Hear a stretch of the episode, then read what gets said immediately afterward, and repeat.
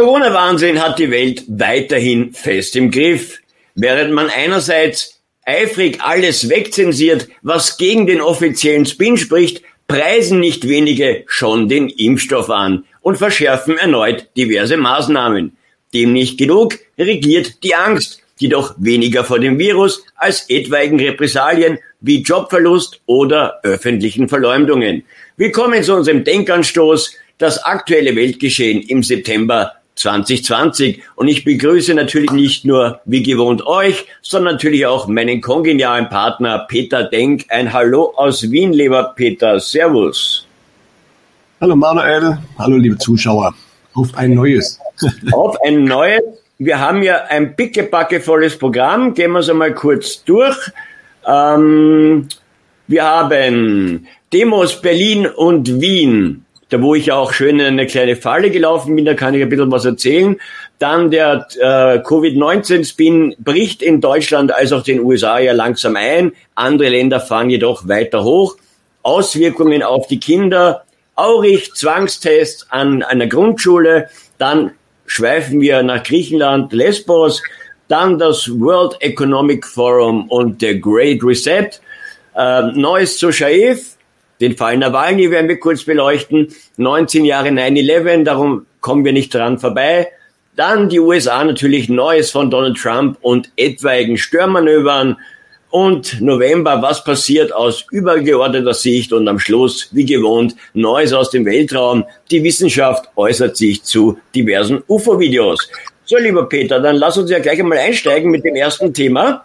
Äh, die Demos Berlin und Wien. Fangen wir mal in Berlin an. Diese zweite Demo, ähm, wo ja dieser Reichstag äh, mutmaßlich gestürmt wurde, wo ja so eine Antifa-Aktivistin da mit QAnon-Fahne aufgetaucht äh, sein soll und gemeint hätte, Donald Trump wäre da und jetzt gibt's Friedensvertrag und tralala und kommt's alle und äh, nur drei Polizisten und, und, und kommt, also überhaupt, äh, es war ja wirklich eine sowas von offensichtlich schlechte Aktion. Ähm, und natürlich hat man genau die Bilder dann produziert, die man brauchte, um das Ganze wieder zu diskreditieren. Ne?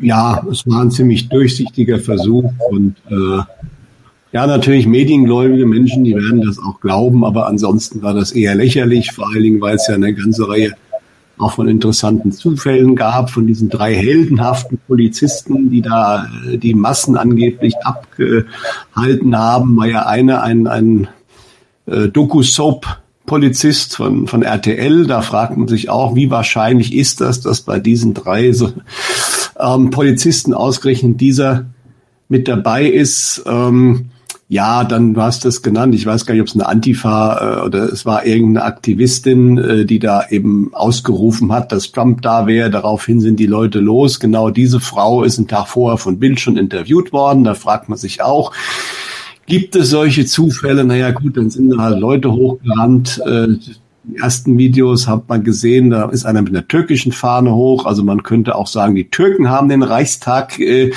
äh, gestürmt, wenn man sich auf das Niveau unserer Massenmedien hinabbegeben möchte. Ja, also in der Pressekonferenz wurde von der Bundesregierung wurde mehr oder weniger zugegeben, dass natürlich V-Leute da sind, wobei man sagen muss, die Flagge des Deutschen Reiches ist nicht verboten. Das ist ja, hat ja überhaupt nichts mit den Nazis zu tun. Es geht ja um die Flagge, die bis 1918 aktuell war, aber nichtsdestotrotz, das war eine Show, ähm, die sehr offensichtlich äh, inszeniert wurde. Äh, ich habe aus erster, also erstens mal war diese Treppe zum Reichstag hoch äh, faktisch nicht gesichert. Man fragt sich, es gibt wohl 200 Bundestagspolizisten. Warum nicht mal mindestens 100 von denen da irgendwo da waren äh, bei so einem Tag? Wenn nicht dann, wann, wann dann? Nicht? Also äh, und dann habe ich aus erster Hand äh, vom vor Ort noch gehört, dass die Polizei diese klägliche Absperrung dann tatsächlich auch äh, vor dem Sturm auch noch geöffnet hat. Also sprich, man wollte das natürlich haben und äh, die Medien haben das dann an den Vordergrund gestellt und die, es ist ja wieder fraglich, wie viele es waren, ob es über eine Million waren. Es waren jedenfalls mindestens mal zehnmal mehr wie die 38.000, die uns da wieder verkauft werden sollten. Damit hat man natürlich die Hauptdemonstration völlig an den Rand gedrängt, die erneut von den Demonstranten her sehr friedlich war und äh, wo im Endeffekt äh, diesmal auch äh, man sich wohl nicht getraut hatte, die äh, zu stoppen, äh, weil wahrscheinlich auch der Kennedy gesprochen hat. Das wollte man vielleicht dann doch nicht, diese Bilder in den USA haben, ähm, weil da wurde schon hingeschaut aus USA. Später hat man da wohl doch recht heftig ausgeräumt, aufgeräumt. Es gab sehr unschöne Gewaltszenen der Polizei an bestimmten Stellen. Ähm, man hat auch versucht, von vornherein äh, eigentlich sehr durchsichtig die Menschen äh, überhaupt nicht dahin kommen zu lassen. Das heißt, man hat gesperrt, man hat von hinten die Leute äh, nach vorne getrieben, sprich, dann wurden die Abstände nicht mehr eingehalten, dann wurde gesagt, ihr müsst Masken aufziehen. Also es ist ein sehr durchsichtiges Spiel gewesen. Was interessant ist äh, als, als ähm, Anekdote oder als ähm, äh, Nebenaspekt ist, das haben einige gesagt, das hat der Reitschuster geschrieben, das habe ich von anderen Seiten auch gehört, dass das Auftreten der Polizei sehr abhängig davon war, wo die Polizisten herkamen. Also die ähm, Berliner und Brandenburger Polizisten, die waren wohl teilweise sehr, sehr gewalttätig, während die anderen wie aus Niedersachsen oder äh, Baden-Württemberg, die waren wohl sehr, sehr nett und zuvorkommend. Und äh, also es ist schon interessant, dass es da sehr unterschiedliches Verhaltensmuster bei den Polizisten gab, also wahrscheinlich auch entsprechende andere Anordnung hinten dran. Mhm. Ähm, Resümee der ganzen Geschichte. Ich denke, es war gut, dass es wieder stattgefunden hat und es tut im Endeffekt den Politikern, den Medien, den Leuten hinten dran weh. Äh, deswegen hat man ja auch verzweifelt versucht, erneut das runterzuspielen, das eben äh, zu diskreditieren mit diesem Reichstagssturm. Aber dieses äh, Verhalten zeigt, dass diese Demonstrationen schon Schmerzen bereiten gewissen Leuten, weil einfach zu viele Menschen äh, zeigen, wir sind damit nicht einverstanden. Diese Menschen kann man politisch nicht in eine bestimmte Ecke stellen. Ähm, und äh, auch wenn die Veranstalter, da, der Herr Ballweg, da gibt es sicherlich einige Fragezeichen, äh, was er hat in der Vergangenheit, was er vielleicht für Intentionen hat. Aber die Menschen haben auf jeden Fall was anderes draus gemacht. Also im Endeffekt, die Demonstration an sich war entscheidend. Und äh, es geht ja auch in anderen Ländern jetzt immer stärker los. Wir kommen gleich noch zu Wien, äh, aber es war in Zürich, in London. Die Engländer werden immer aufmüpfiger. Im Endeffekt ist das eine gute Bewegung und äh, das tut diesen Herrschaften auch, wie gesagt, weh, weil ihr Spin zusammenbricht, weil auch wenn die Massenmedien da ihre eigene Story versuchen zu verbreiten. Äh, bei so vielen Menschen spricht sich das natürlich einfach über Bekannte, die, äh, Bekannte, die welche kennen, rum, wie das gelaufen ist, was da für eine Stimmung war, was da hinten dran ist. Und das hat eine Auswirkung, wenn auch nicht keine unmittelbare politische, aber das hat andere Auswirkungen. Und ich denke, diese Demonstrationen sind ein Grund, warum wir in Deutschland momentan eben nicht schon wieder massiv auf den zweiten Lockdown zusteuern wie in anderen Ländern.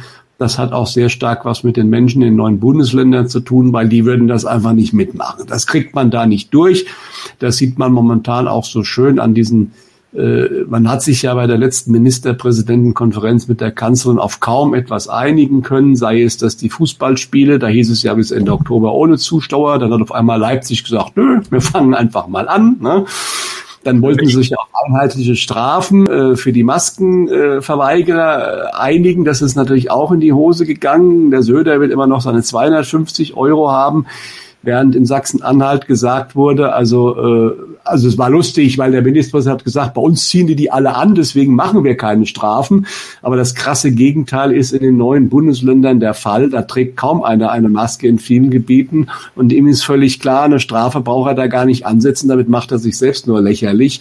Deswegen macht er das nicht mit. Aber das ist ein gutes Zeichen. Das heißt, man kann eben von oben hier offensichtlich momentan nicht wieder alles anordnen und schlechter machen, weil die Leute das einfach nicht mitmachen, zumindest teilweise. Und das ist ein gutes Zeichen. Hm. Bei uns leider die Entwicklung ein bisschen dramatisch. Bevor ich jetzt auf unsere Demo zu sprechen komme, möchte ich noch erwähnen, dass ja mit heute äh, die äh, etwaigen Maßnahmen verschärft wurden in Österreich. Ähm, ab jetzt ist im gesamten Innenbereich äh, jedem Geschäft, Restaurant, Amt Maske zu tragen Bislang war es ja nur äh, bei Ärzten, Krankenhäusern, äh, Supermarkt und Apotheke. Ja, jetzt hat man quasi im gesamten Innenbereich die Maskenpflicht wieder eingeführt.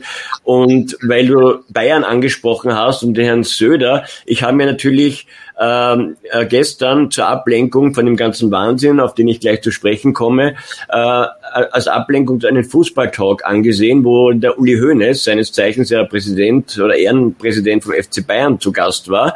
Und der hat dann schon den Impfstoff beworben. Ja, er freut sich schon, weil im Frühjahr kommt der Impfstoff und dann ist ja alles wieder in Ordnung. Und also das hat mich dann schon irgendwie fassungslos gemacht. Äh, wobei man ja wiederum beim Thomas Berthold, Weltmeister 1990, äh, der bei Nuoviso interviewt wurde, der gemeint hatte, dass in Fußballerkreisen, die das eigentlich genauso sehen oder zumindest ähnlich kritisch sehen wie wir, ja, aber der Uli Hoeneß natürlich, dadurch, dass der FC Bayern mit Edmund Stoiber und so eng in der Politik vernetzt ist, musste er halt natürlich auch diesen offiziellen Spin vertreten äh, um sich da nicht abzuschießen oder irgendwie ins Out zu schießen. Aber das ist halt irgendwie sagenhaft. Jetzt möchte ich zur Demo nach Wien äh, kommen. Das hat ja auch für reichlich Aufwirbel gesorgt. Auch bei euch in Deutschland hat das ja Wellen geschlagen. Äh, und ich bin ja da mittendrin schon dabei gewesen. Ich halte mal hierher.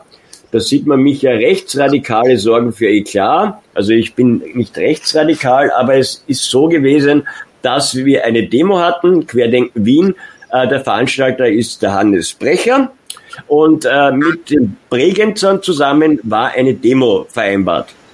Und äh, das Ganze hätte allerdings einer von unserem Team moderieren sollen. Und es waren der Samuel Eckert da, Bodo Schiffmann da. Und fünf Minuten vorher wurde der gesamte Ablauf geändert. Und die Deutschen haben quasi die, die Show gekapert oder übernommen, sage ich jetzt einmal. Ja, woraufhin dann ein bisschen äh, schon bei, bei einigen ein bisschen äh, Unverständnis und äh, Misstrauen entstanden ist. Das hat sich dann ein bisschen hochgekocht und dann war halt äh, so ein, ein, ein Stuttgarter mit, mit dieser Regenbogenfahne mit diesem Doppel-Sechsfachherz zu sehen und eine Aktivistin aus Wien ist da sofort drauf angesprungen und dann hat, äh, wurden wir alle zusammengetrommelt, äh, hinter die Bühne zu kommen. Uh, und, und, und äh, ich habe dann doch gesagt, wäre es nicht gescheiter, dass wir die Fahne einfach aus dem Verkehr ziehen, ja? Und äh, nein, es hat dann halt so eine Eigendynamik schon angenommen, weil alle ein bisschen schon angefressen waren und dadurch ist das dann so eskaliert. Nur der Witz ist ja der, die Medien haben natürlich, wie sie das immer gerne machen, das total aus dem Kontext gerissen. Sie haben bei der Jenny äh, die, äh, das nur den Saal genommen, ihr seid kein Teil unserer Gesellschaft, ja, und dann die Aktion mit der Fahne. Aber wenn man sich das gesamte Video anschaut, erklärt sie zuvor, äh, was da eigentlich die Intention jetzt von der Aktion war ja, dass es da in keinster Weise gegen die Schwulen- und Lesbenbewegung ging, die wurde mit keinem Wort erwähnt, die war auch niemals gemeint, sondern es ging rein um diese versteckte äh, Pädophilen-Symbolik. Ja? Und äh, natürlich, das war jetzt rückblickend bedeutet unglücklich. Da gab es ja ein riesen Verhöhe. Wir haben uns dann auch entschuldigt, wir haben das ja eigentlich sofort äh, versucht zu entkräften, aber es wurde halt von den Grünen speziell äh, nicht äh, angenommen. Die haben dann am am, am Montag, also jetzt äh, vor einer Woche, eine Demo veranstaltet, Wir gegen Hass. Da sind wir hinmarschiert, äh, um einfach das klarzustellen. Wir wollten mit den Menschen reden. Ja, und es war unmöglich. Da war die Antifa da und wir sind nur beschrien worden. Und dann kam aber diese Veranstalterin, eine grüne Nationalratsabgeordnete, und ich habe alles live gestreamt. Und sie sagt beinhart, ja, in die Kamera, also ich habe das alles gefilmt, dass sich der Hannes Brecher, also der Veranstalter von Querdenken Wien, bereits bei ihr entschuldigt hätte.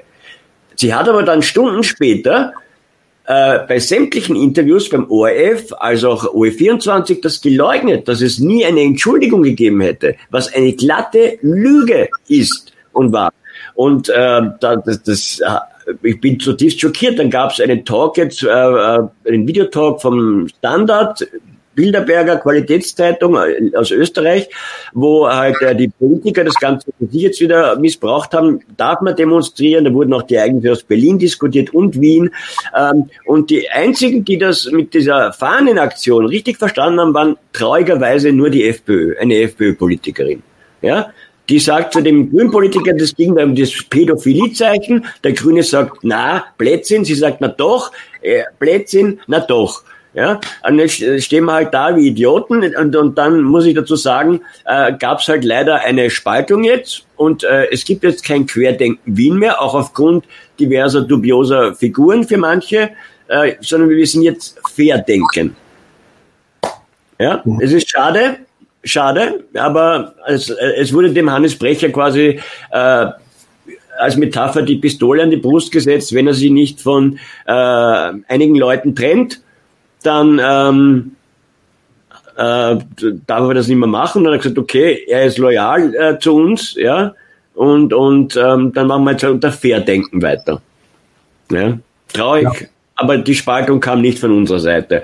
Und das war, wie gesagt, das ganze Programm war anders geplant, es wurde umgeschmissen äh, und das hat dann halt alles schon ähm, sich hochgeschaukelt einfach. Rückblickend betrachtet eine dumme Aktion, hätte man sich sparen können. Ich habe eh gesagt, tun wir die Fahne einfach weg.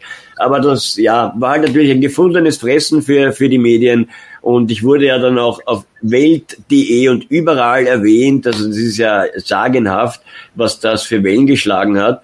Äh, und jeder, der mich kennt, weiß, dass ich mit Homophobie so gar nichts am Hut habe.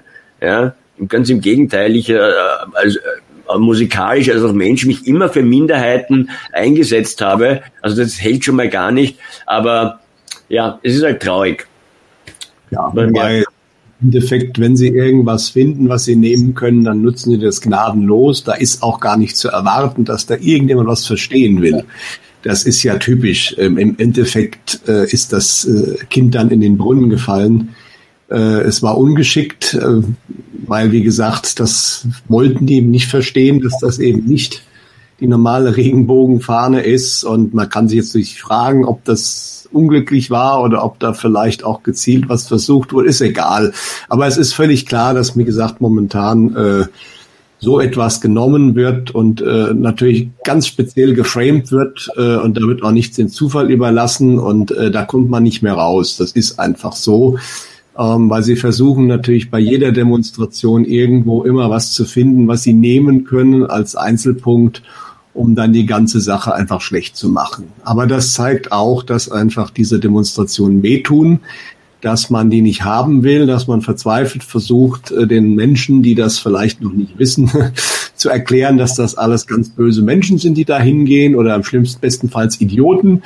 Ähm, aber es ist ein armer Versuch und äh, es geht immer weniger, je mehr äh, Menschen sich auch in verschiedenen Ländern zusammenfinden und äh, glücklicherweise gibt es die alternativen Medien, auch wenn natürlich äh, da bei Facebook und YouTube und so weiter immer mehr zensiert wird, wo auch ganz offiziell ja Zuckerberg ja auch gesagt hat, das ging jetzt natürlich mehr in Richtung USA-Wahlkampf, was sie da alles zensieren wollen, wobei sie da ja immer nur die eine Seite zensieren.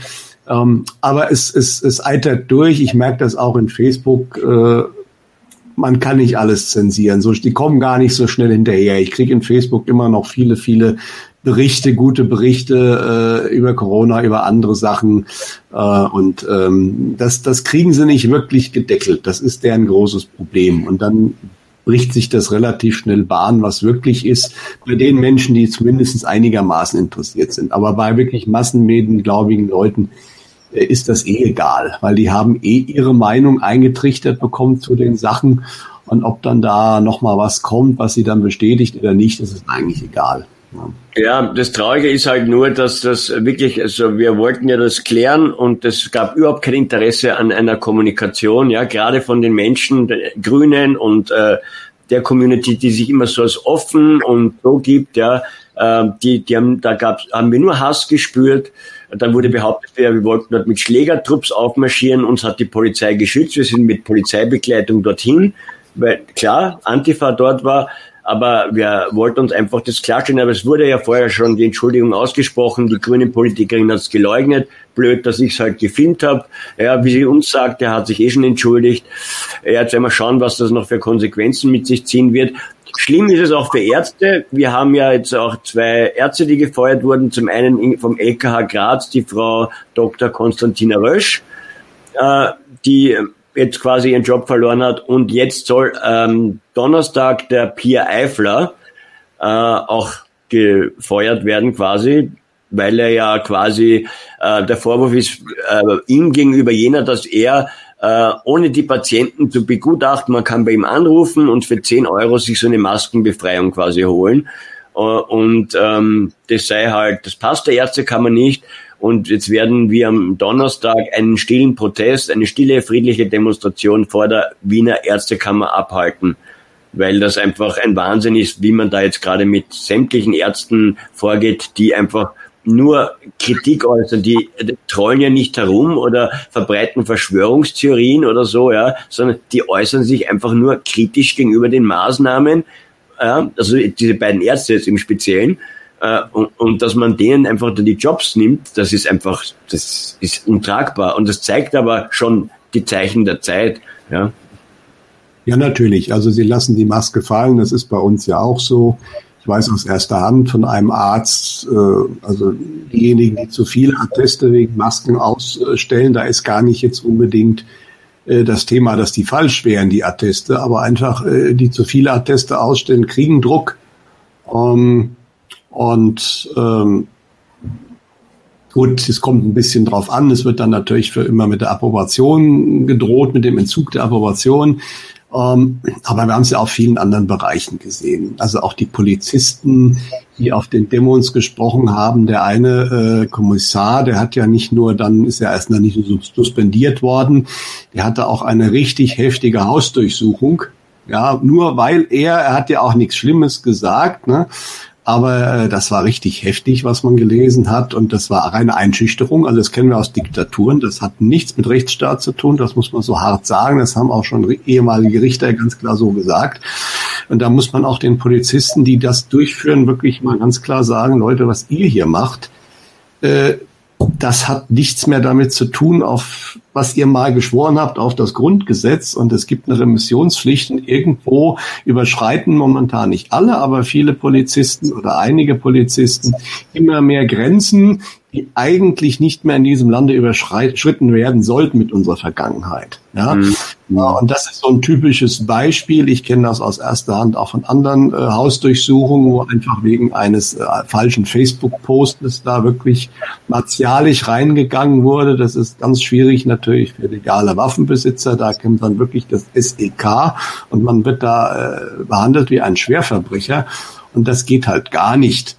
Ja, und äh, wir kommen jetzt langsam immer mehr in den Bereich, wo es eigentlich offensichtlich wird und dann reicht's auch nicht mehr, wenn ein Polizist, viele haben richtige Probleme, ich weiß das, mit ihrem Gewissen, weil natürlich es ist ihr Job, sie, sie müssen ihre Familie ernähren, äh, sie kriegen viel Druck von allen Seiten.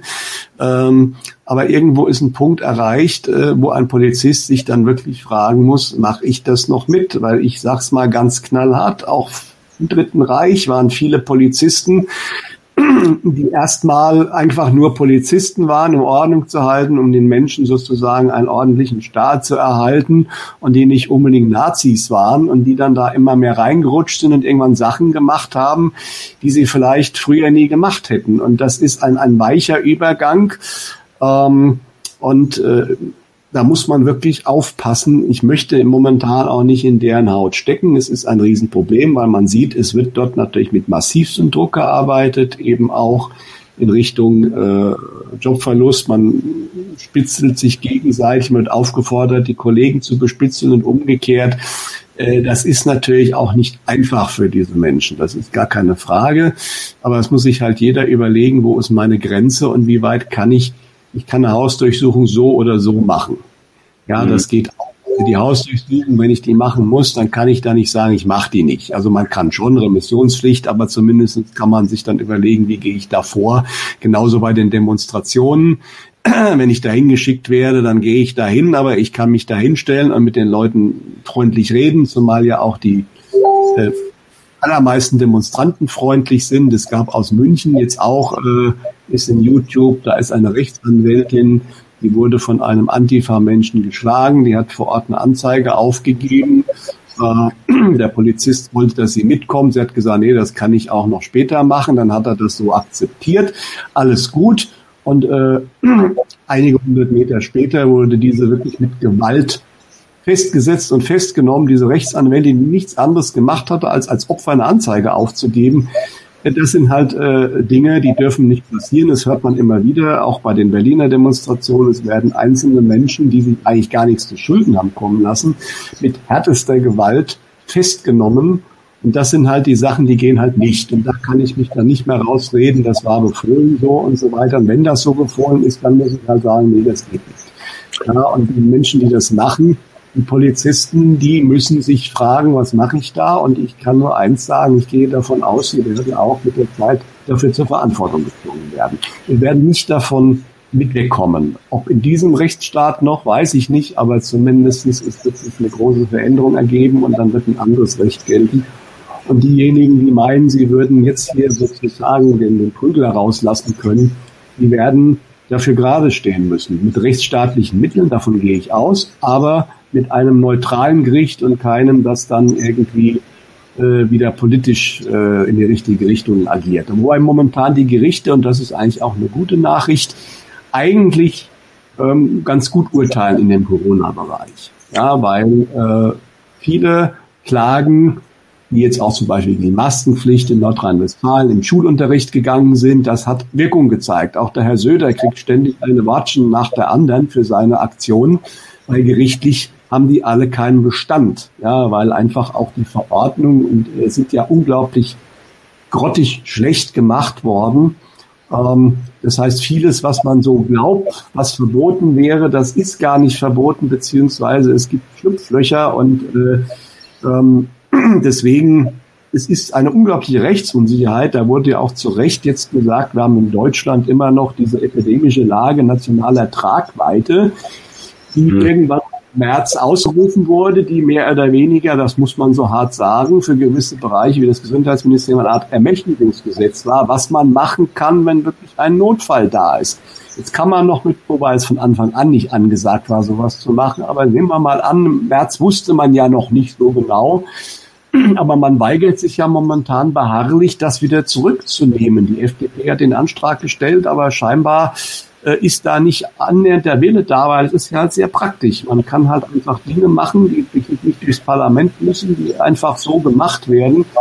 Und das haben Regierende immer schon gerne genutzt. Und daran kann man aber auch ganz klar erkennen, äh, wessen Geisteskind diese Herrschaften sind. Ähm, da können sie noch so schöne Worte finden, ja. Und ähm, das sagt eigentlich alles aus. Ne? Ja, absolut, Peter. Das sagt wirklich alles aus. Äh, auch in Österreich muss ich sagen, die Polizei ist, ähm, die uns bei den Demonstrationen bislang jetzt immer begleitet haben, sehr in Ordnung. Wirklich, mit denen kann man reden. Die sind ähm, fair ähm, und ähm, wirklich sehr kooperativ, machen auch nur ihren Job, wie gesagt.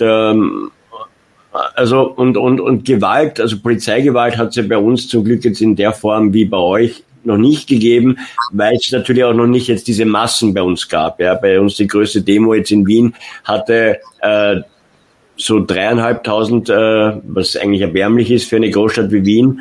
Ja, aber das wird jetzt auch immer mehr werden natürlich auch, ja, von Veranstaltung zu Veranstaltung.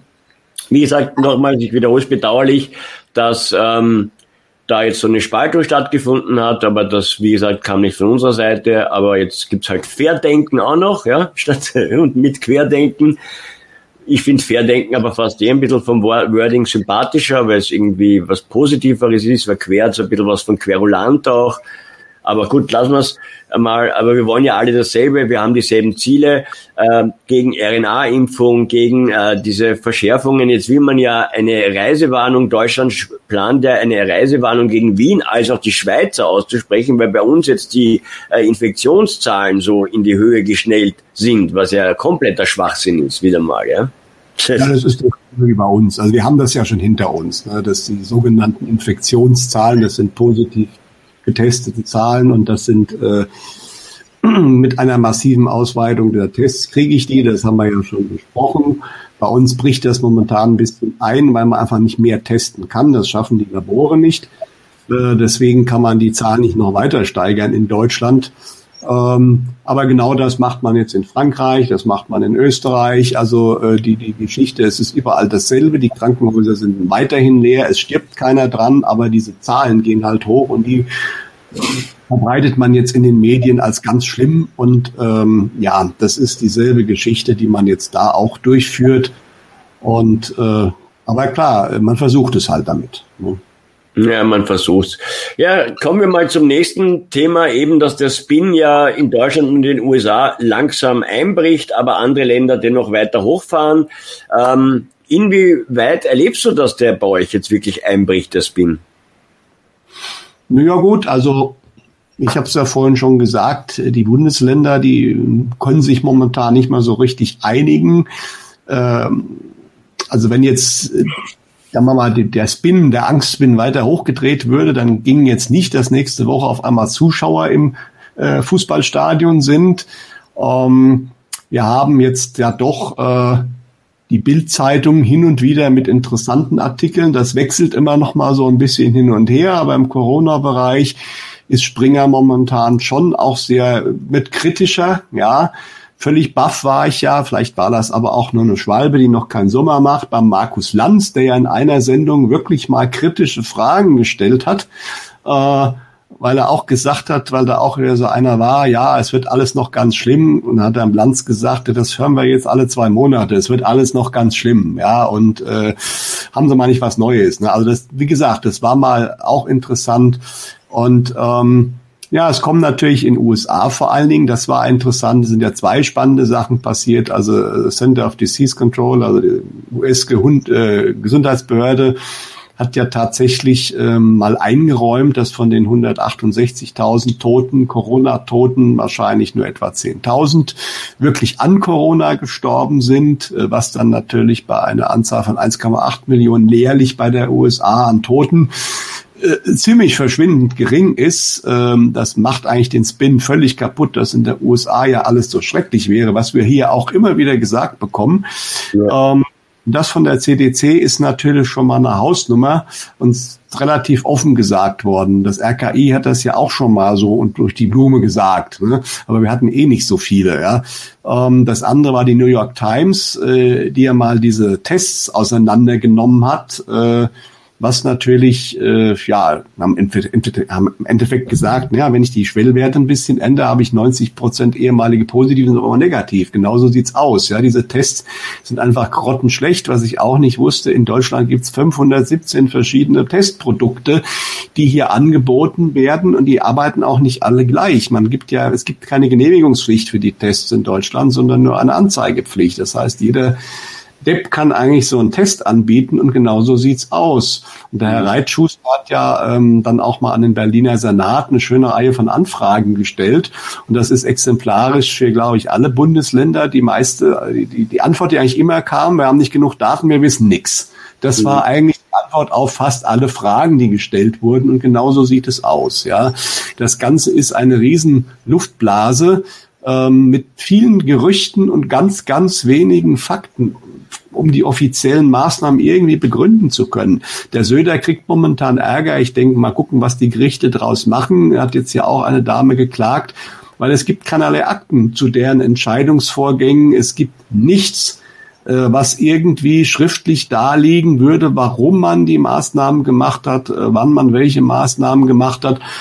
Äh, das wird auch bitte, um nochmal auf die Polizisten zurückzukommen oder andere Beamte, ich kann Ihnen nur dringend raten, wenn Sie irgendwelche Sachen durchführen, sollten Sie auf eine schriftliche Anweisung bestehen, weil man kennt das aus anderen Bereichen. Gerne wird von oben nämlich nur mündlich angewiesen und das kann ich im Zweifelsfall dann eben nicht nachweisen. Das sind so Dinge, die im Endeffekt äh, äh, dann den untergeordneten Leuten irgendwann auf die Füße fallen, in dem Moment, wo es mal wirklich um so als Butter bei die Fische geht. Ähm, dann wird auf einmal ähm, hinten dran äh, die Vorgesetzten werden auf einmal sagen, na ja gut, das ist ja gar nicht so und die haben ja so gehandelt. Äh, das ist ihr Problem. Ich habe das nie so angewiesen. Wenn da nichts Schriftliches vorliegt, äh, hat man dann ein Problem. Ja, also deswegen, jeder muss, muss sich schon überlegen, was er momentan tut, weil wie gesagt, ich gehe davon aus, dass irgendwann auch Menschen wirklich äh, sich nicht mehr darauf berufen werden können, äh, von wegen, ähm, ja, ja, das war ja alles so angeordnet und äh, deswegen habe ich das so gemacht. Ja, weil da ist nämlich, äh, da sind die Leute, je höher sie sind, schon schlauer. Ja, auch vor allen Dingen äh, haben wir ja schon drüber gesprochen. Die, die, die Hersteller der Tests schreiben drauf, dass das nicht zu diagnostischen Zwecken ist. Viele Hersteller von Masken schreiben auf die Packungen drauf, dass sie nicht gegen Viren helfen. Die Impfstoffe lassen sich von der Nebenwirkungshaftung befreien. Das ist alles kein Zufall, weil die wissen natürlich ganz genau, dass sie irgendwann eventuell dafür gerade stehen müssen. Und dann werden die alle immer zeigen, nö, nö, da, ich, wir konnten nicht, wir haben es doch gesagt, wir haben es doch geschrieben. Und das ist genau, haben wir auch schon drüber gesprochen mit den Verordnungen. Da steht eben nicht drin, dass man eine Art Test braucht, wenn man eine Maske nicht aufhaben muss. Man muss nur einfach sagen, ich, ich brauche es nicht, ich, oder ich will es nicht, oder ich kann es nicht, weil ich halt eben gesundheitlich das nicht ähm, kann. Und dann ähm, reicht das eigentlich? Und alle, die was anderes sagen, sind außerhalb des Gesetzes, außerhalb der Verordnung. Und wenn es dann wirklich mal äh, hart auf hart kommt, und das sieht man momentan auch, wenn die Leute gegen Bußgeldbescheide klagen, äh, es gewinnt praktisch jeder, weil im Endeffekt die Verordnung das nicht hergeben, äh, was aber so getan wird, als wäre es so. Ja. Und das ist in, in, bei euch ist es ja nach der ersten Maskenpflicht auch schon mal so passiert. Da hatte ja irgendein Minister dann auch gesagt, wieso, es war doch gar kein Zwang, eine Maske aufzusetzen. Ja? Ja, wir haben ja jetzt heute, hier siehst du es, Ampel- und Ausgangssperre. Ein überarbeitetes KOF-Gesetz liegt jetzt auf dem Tisch. Gesundheitsminister Rudolf Anschober hat nach der sehr kritischen Begutachtungsphase der geplanten neuen KOF-Gesetzesbestimmungen am Montag einen neuen Entwurf zum Epidemiegesetz, zum Tuberkulosegesetz und zum Covid-19-Maßnahmengesetz vorgelegt und die Parlamentsfraktionen zu einem Gespräch über diese Gesetzesvorhaben getroffen. Und jetzt geht es darum, dass wir haben diese Ampelregelung und da sollen jetzt weitere Ausgangssperren verhängt werden können, was schon der absolute Wahnsinn ist. Natürlich. Ja? Wie ich vorhin gesagt ja. habe, es wird momentan offensichtlich in jedem Land versucht, wie weit man gehen kann. Skandinavien hat sich ja mehr oder weniger, ähm, hat die Pandemie für beendet erklärt. Ja. Wer in Russland ist es auch ganz entspannt alles. Ähm, ähm, aber äh, hier hat man es versucht, aber das ging schief mit den erhöhten Zahlen, die man ja auch in den Medien ständig um die Ohren geblasen bekommen hat. Aber wie ja. gesagt, in neuen Bundesländern hat das nicht funktioniert. Ich wünsche euch Österreichern, dass ihr auch laut genug sagt, das geht so nicht. Ja, es gibt andere Länder. In Frankreich versucht man es momentan massiv hochzufahren. In Spanien, Israel hat wohl schon wieder seinen Lockdown. Ja, mhm, äh, genau. hat das wohl jetzt gerade ähm, verkündet und das alles wegen wirklich lächerlicher Zahlen. Äh, ganz schlimm haben wir darüber gesprochen. Australien in bestimmten Gebieten, Neuseeland. Ähm, es kommt halt immer drauf an und man testet aus, wie weit man gehen kann. Ähm, und äh, wenn es die Menschen mitmachen, tut man es natürlich. Ja. Ähm, aber es ist natürlich so, und damit kommen wir, glaube ich, auch auf den nächsten Teil. Es ist natürlich auch teilweise äh, auch hier passieren noch Aktionen, wo man einfach, äh, wie soll ich sagen, nur mit dem Kopf schütteln kann, beziehungsweise ähm, das halt wirklich heftig ist, ähm, was da in Aurich passiert ist, ja, ähm, wo im Endeffekt, also ist ja auch anzurechnen, ein kleiner Lokalsender, der jetzt natürlich dann auch massiv angegangen wurde, weil er würde Fake News berichten, aber im Endeffekt hat es der Pressesprecher des Landrates alles zugegeben, hat dann das runtergewiegelt. Also im Endeffekt ist da in einer Waldorf-Grundschule in der vierten Klasse ein, ein vom Gesundheitsamt ein, ein Corona-Testteam eingeschlagen, mehr oder weniger überfallartig, ja, und hat die Kinder getestet. Ja, weil ein Geschwisterkind von einem der Schüler äh, eben mal positiv getestet war und äh, in, interessanterweise zwei Tage vor Ablauf dessen Quarantäne hat man gemeint, oh, wir müssen jetzt mal schnell die, die, die Klasse äh, testen. Es ist jetzt unklar. Es hieß dann, man hätte die Eltern noch schnell angerufen. Aber ähm, die Aussagen, also zumindest eine Mutter hat ganz klar gesagt, nein, ich habe nichts davon gewusst. Schon haben es die Lehrer auch nicht gewusst. Die Kinder waren schwer traumatisiert. Ganz einfach, da kommen Leute in Vollschutz. Der Sohn, der Mann, die, die Kinder sind neun Jahre alt. Da kommen Leute, die aussehen wie Astronauten. Das war die Aussage. Allein dieser Junge ist dreimal mit, also es gab glücklicherweise keine Nasen, Abstrich, sondern nur einen Rachenabstrich, aber da ging man auch sehr weit rein. Dreimal musste das gemacht werden, beim anderen Schulkollegen waren es viermal sogar, hat er berichtet. Er hat danach Schmerzen gehabt, er hat die ganze Nacht nicht geschlafen, er hat geschrien, er hat geweint. Äh, das ist, äh, also der Aurich TV hat gesagt, es ist Körperverletzung. Ich gehe davon aus, ja, aber es ist auf jeden Fall eine schwere Traumatisierung dieser Kinder. Ähm, also die, die, der Schaden, der da ausge angerichtet wird, selbst wenn die Eltern zugestimmt hätten, äh, das wäre, ist, ist nicht vergleichbar mit dem Nutzen. Natürlich ist mittlerweile das Ergebnis da, keines dieser Kinder ist positiv getestet worden, ja.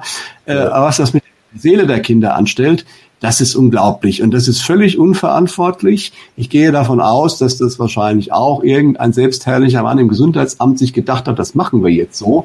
Ich denke, es wird rechtliche Konsequenzen haben. Die eine Mutter wird äh, hat sich anwaltliche Hilfe geholt und es ist jetzt natürlich auch bundesweit ist es ein Thema. Ja, äh, aber da kommen wir genau zu dem Thema, was macht das mit den Kindern? Es gab in dem äh, Anhörung im Bundestag einen Professor, der das auch sehr schön gesagt hat. Das hat man natürlich in Massenmedien nicht gesehen, aber im Internet ist er zu hören. Ich muss den Namen nachschauen. Der hat auch gesagt hat, also man hat ja mit keinem anderen Wissenschaftler geredet, außer mit eben äh, einer Handvoll Virologen. Ja, das ist ja auch interessant. Das hat er sehr schön gesagt. Eine Handvoll Virologen das waren die einzigen, die alles bestimmt haben, was gemacht wurde. Ja, und äh, alle anderen Wissenschaftler, Kinderpsychologen, Mediziner, was nicht alles, Wirtschaftswissenschaftler und so, wurden alle völlig außen vor gelassen. Natürlich auch andere Virologen, die ganz andere Aussagen hatten und die auch Recht behalten haben. Äh, und gerade die Kinder, was da in der Schule mit denen passiert, äh, wie gesagt, in Nordrhein-Westfalen ist die Maskenpflicht gekippt worden. In Bayern hat man sie jetzt wohl im Unterricht eingeführt. Es äh, es wird härteste Maßnahmen gibt es gegen Kinder, die im Endeffekt das nicht mitmachen wollen, damit Schulverweis und was nicht allem. Äh, also das ist ganz, ganz schlimm und das ist, je kleiner die Kinder sind, natürlich umso schädlicher. Diese, die Kinder werden wirklich traumatisiert. Das hat Langzeitfolgen. Ja. Und äh, ich denke mal, äh, also das ist alles gar nicht absehbar, was da passiert. Und daran sieht man schon, äh, wie, wie, wie schlimm das Ganze ist. Aber noch schlimmer ist, dass es scheinbar zu viele Eltern immer noch gibt, die das einfach auch akzeptieren, was da passiert. Wenn einfach genügend Eltern, also in Nordrhein-Westfalen hat's gereicht, äh, sagen würden, nein, dann ist da ganz schnell Schluss, weil zehn oder zwanzig Kinder werden nicht von der Schule verwiesen. Ja. Mhm. Und ähm, das geht, glaube ich, im Ostdeutschland geht das äh, viel einfacher mittlerweile. Da gab es ja auch im Juli vor den Ferien noch einen ganz groß angelegten Test mit 2600 Kindern, äh, wo praktisch keiner infiziert war. Also daran sieht man auch, dass in den Schulen praktisch nichts ist. Ja? Und trotzdem werden aber diese unsäglichen Geschichten gemacht. Ähm, da sieht man auch schon, also so blöd können diese Leute eigentlich gar nicht sein. Also sprich, man hat da ganz andere Hintergedanken, was man mit den Masken und den Abständen und der Vereinzelung erreichen will. Das ist ziemlich offensichtlich und äh, man kann nur hoffen, und davon gehe ich aber auch aus, dass diese Geschichte sehr bald ein Ende hat. Nicht, wenn es nach den Planern ginge, die würden uns damit wahrscheinlich noch bis 2025 beglücken, kommen wir gleich drauf. Aber äh, ich denke, das Ganze wird sich über das ja nicht mehr groß hinausziehen, aber primär deswegen, weil was anderes passieren wird. Wir haben in Wien jetzt ähm, 70 positiv getestete Schüler.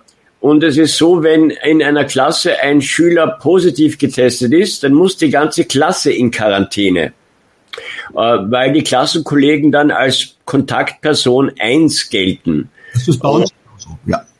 Das ist bei euch auch so. Das ist bei uns auch so. Die müssen in Quarantäne. Ich habe aus direkten Fall und meistens, äh, wenn äh, haben wir ja dann auch noch das zusätzliche Problem, das hat dieser Professor auch gesagt, haben wir ja darüber gesprochen, das ist jetzt wirklich vielfach passiert, dass dann diese Briefe auch verschickt werden, dass die äh, Kinder zu Hause äh, von der Familie isoliert werden müssen. Und wenn das nicht ist, steht dann da und dort halt aber auch vielfach, nicht überall, aber äh, vielfach drin, im Zweifelsfall werden sie entzogen. Also das steht da knallhart drin.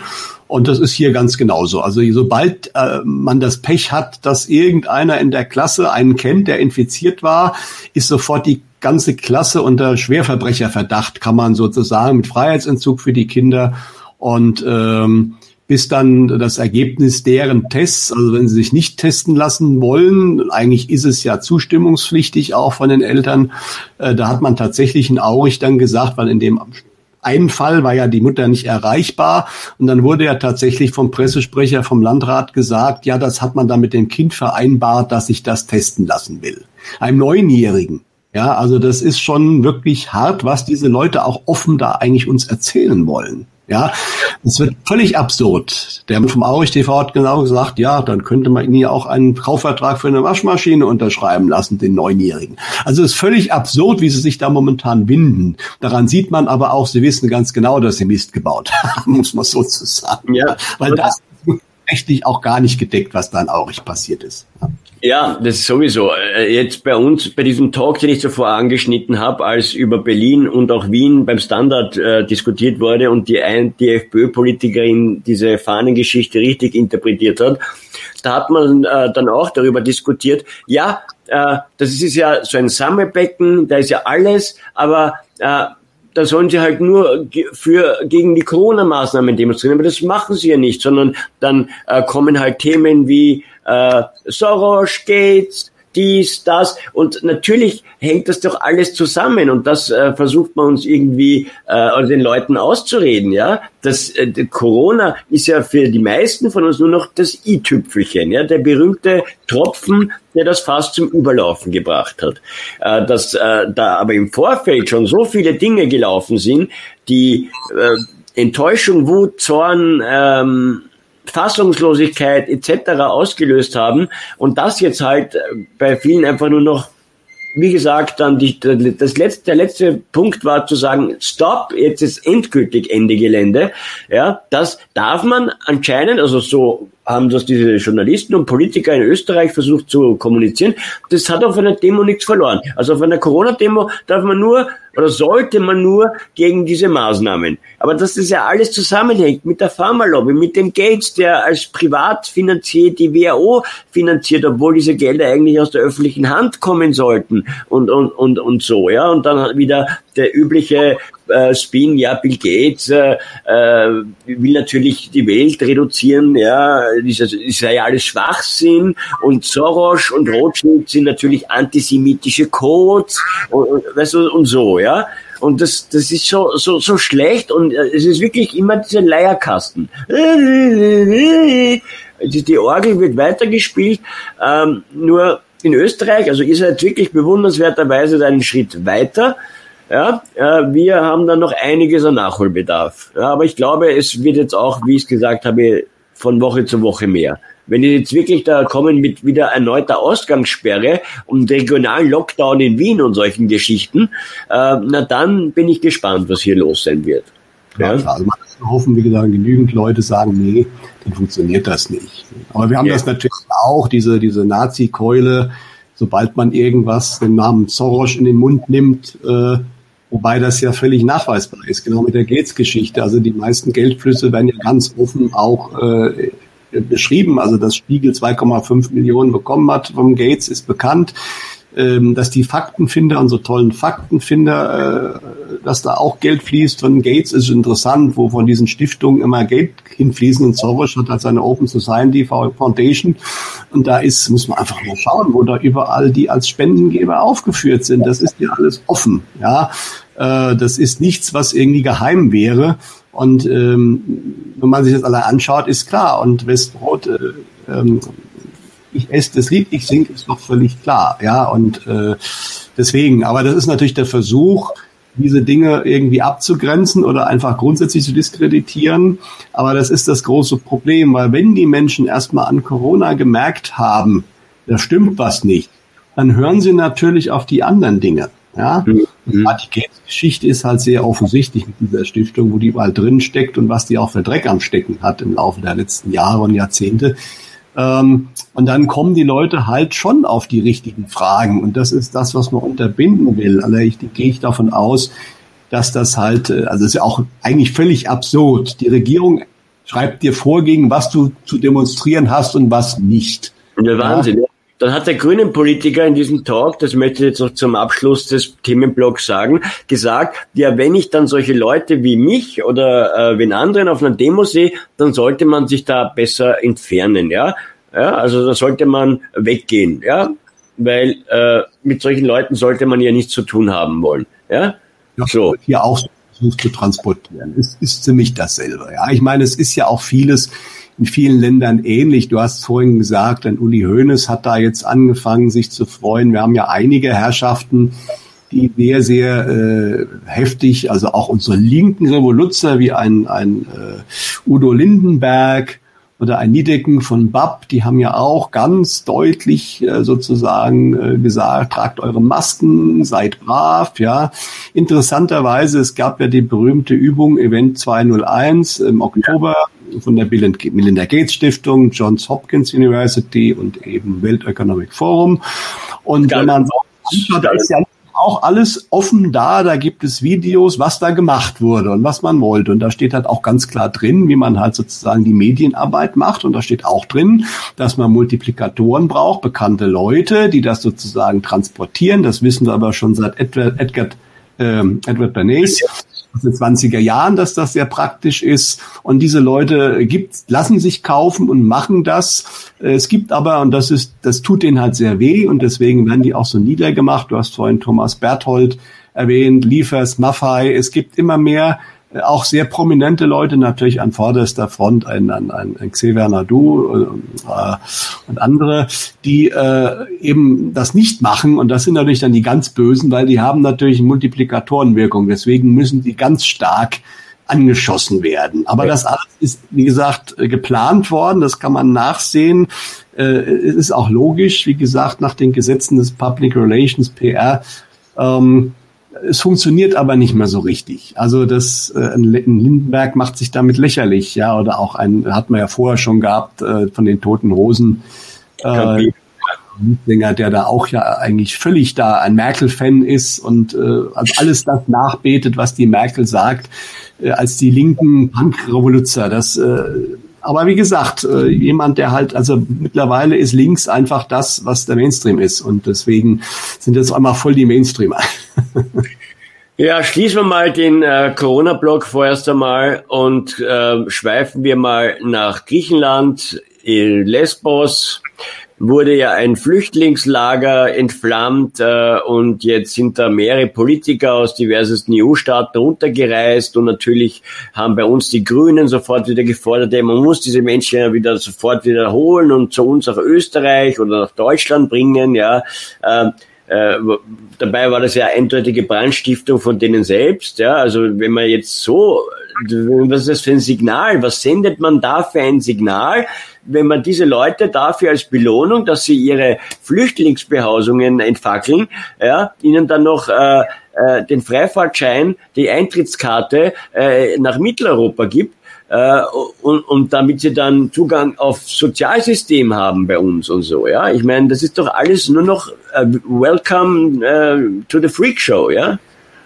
Es ist sehr durchsichtig, ja. Wobei, was man momentan mitkriegt, also es ist in Deutschland ein Riesenthema. Ich habe heute früh auch wieder im Radio hören müssen, wie ein Arzt da gesagt hat, das wäre alles ganz schrecklich und die müssen alle herkommen. Und bei uns fangen ja immer mehr Politiker auch jetzt an, also nicht nur die Grünen, die haben natürlich schon laut geschrien, müssen alle herholen, sondern es ist auch die Kanzlerin und der Söder und äh, es scheint sehr stark auf den deutschsprachigen Raum auch äh, ausgerichtet zu sein, weil in anderen europäischen Ländern, also natürlich in Griechenland, wird das wohl sehr, sehr gering berichtet. Und ähm, es gibt ja eine interessante Geschichte, auch beim Herrn Reitschuster hat eine unabhängige Reporterin, die war ja vor Ort und hat da einen Bericht geschrieben und auch Videos gedreht und die sind mehr als vielsagend. Also da werden Shows abgeführt. Sie hat gesagt, sie hat fast nur Deutsche, also Massen an Medien, aber fast nur Deutsche gesehen. Also alle sind da, ja.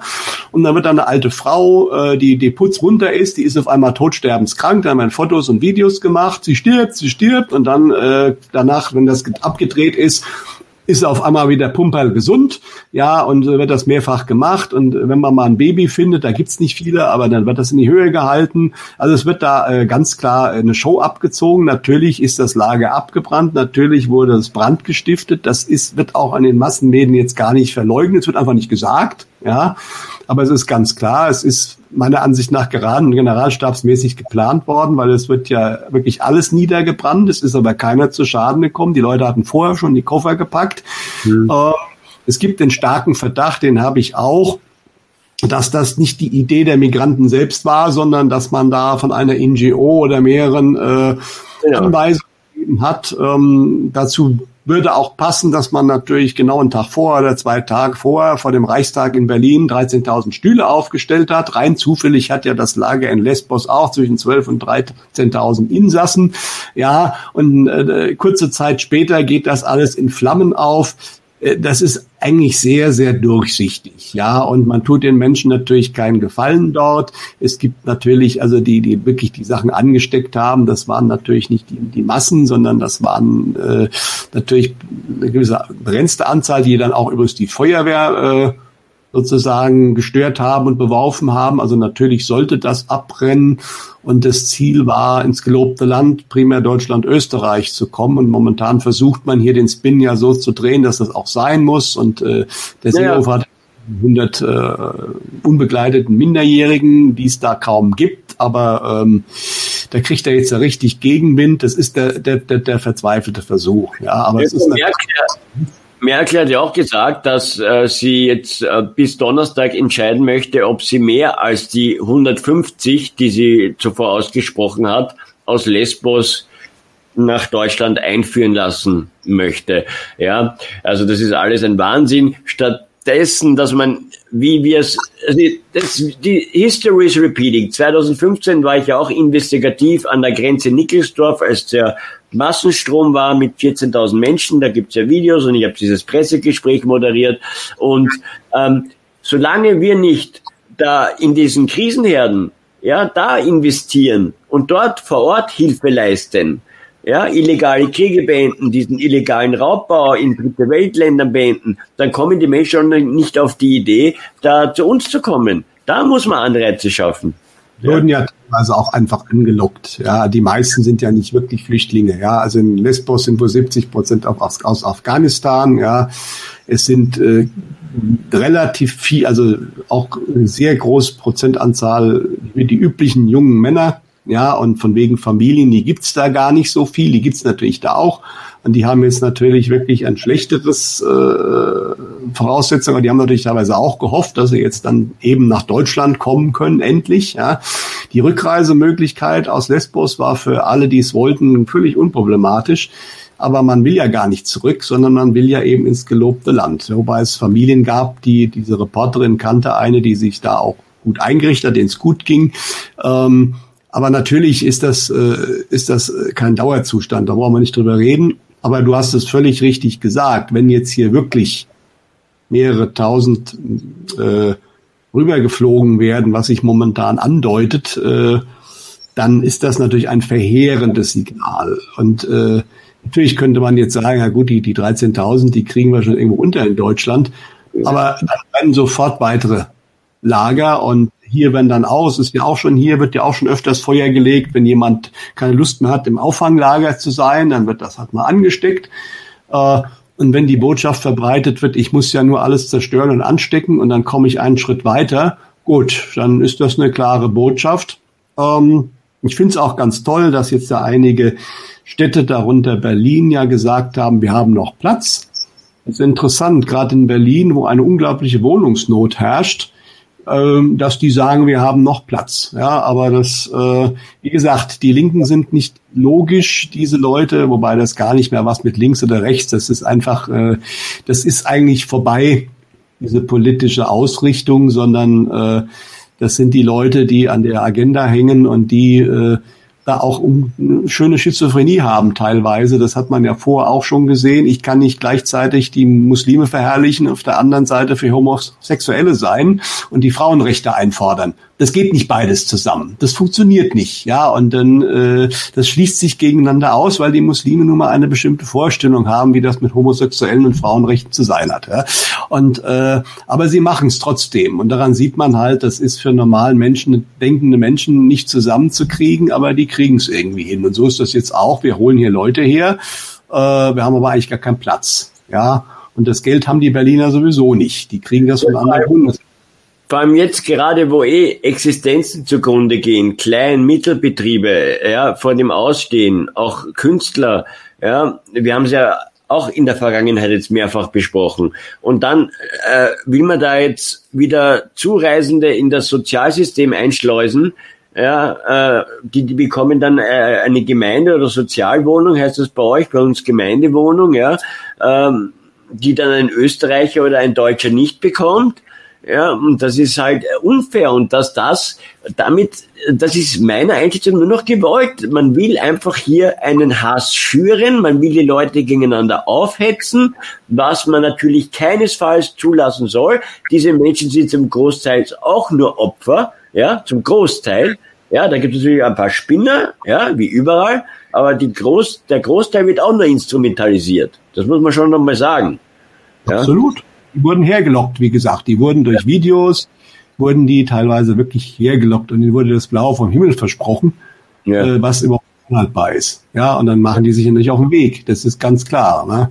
Und ich gehe momentan davon aus, dass man jetzt nochmal versucht, einfach genau wie du es sagst, nochmal mehr Konfliktpotenzial reinzuholen.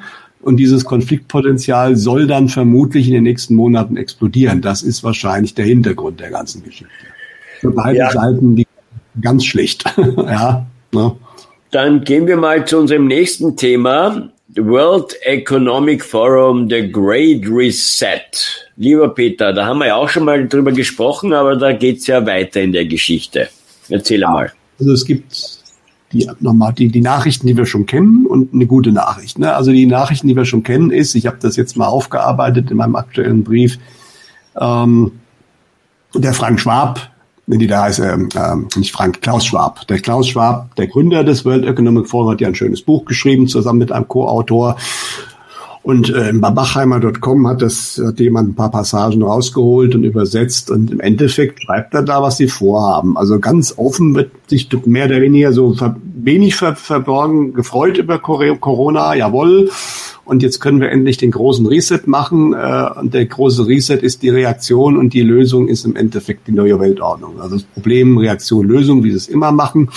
Ähm, und dieser große Reset beinhaltet, das haben sie auf der Webseite des World Economic Forum sehr schön dargestellt, mit interaktiv klickbaren Grafiken, netten Videos. Also da kann man sich wirklich anschauen, was sie uns äh, verkaufen wollen. Und das ist relativ offen. Sie wollen uns die äh, Diktatur verkaufen, weil das im Endeffekt mit der Freiheit der Menschen ist es nicht mehr weit her bei der ganzen Geschichte. Das, teilweise klingt das gar nicht schlecht, aber es ist eine absolute Mogelpackung. Ja, und man macht dann, in diesem Buch wird das halt schön auch äh, gezeigt, also die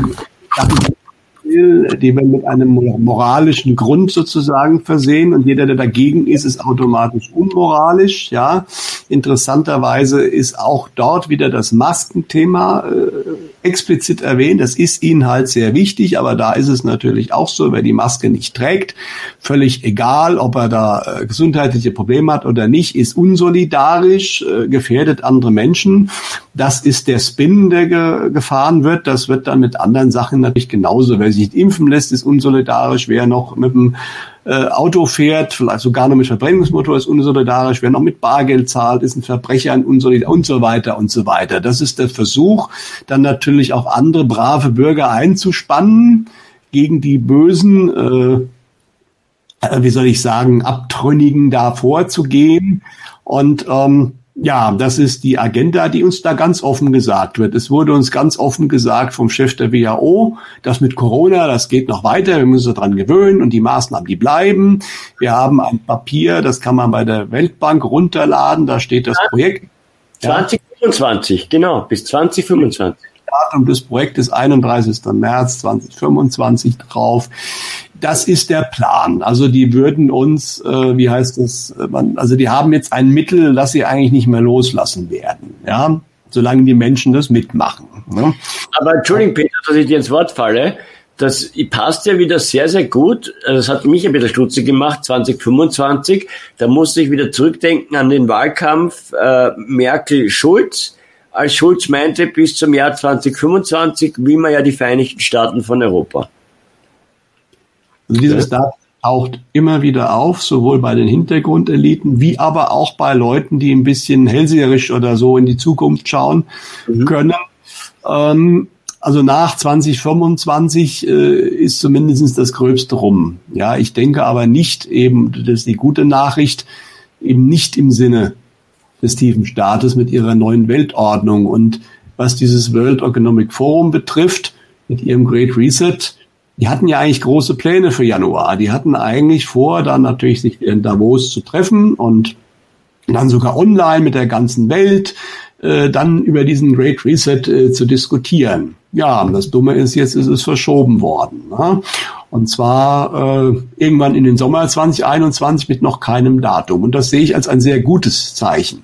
Ja, weil das zeigt uns nämlich, dass deren Plan offensichtlich nicht ganz so läuft, wie sie es gerne gehabt hätten. Das hängt meiner Ansicht damit zusammen, dass eben Corona nicht so trägt, dass sie es gerne gehabt hätten, dass der Spin zusammenbricht. Ich hatte ja schon drüber gesprochen, wir kommen auch gleich nochmal drauf zum Thema November, äh, dass was anderes kommen wird, was äh, Corona ablösen soll.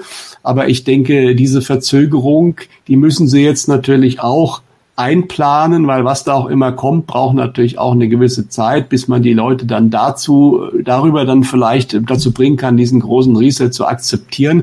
Also diese Verschiebung, die sie da gerade machen, offiziell natürlich wegen Corona, ist ganz klar, deutet darauf hin, dass Sand im Getriebe deren Plans ist. Und das ist, denke ich, eine gute Nachricht, äh, das uns zeigt, da laufen Sachen doch ein bisschen anders, als diese Herrschaften sich das gedacht haben.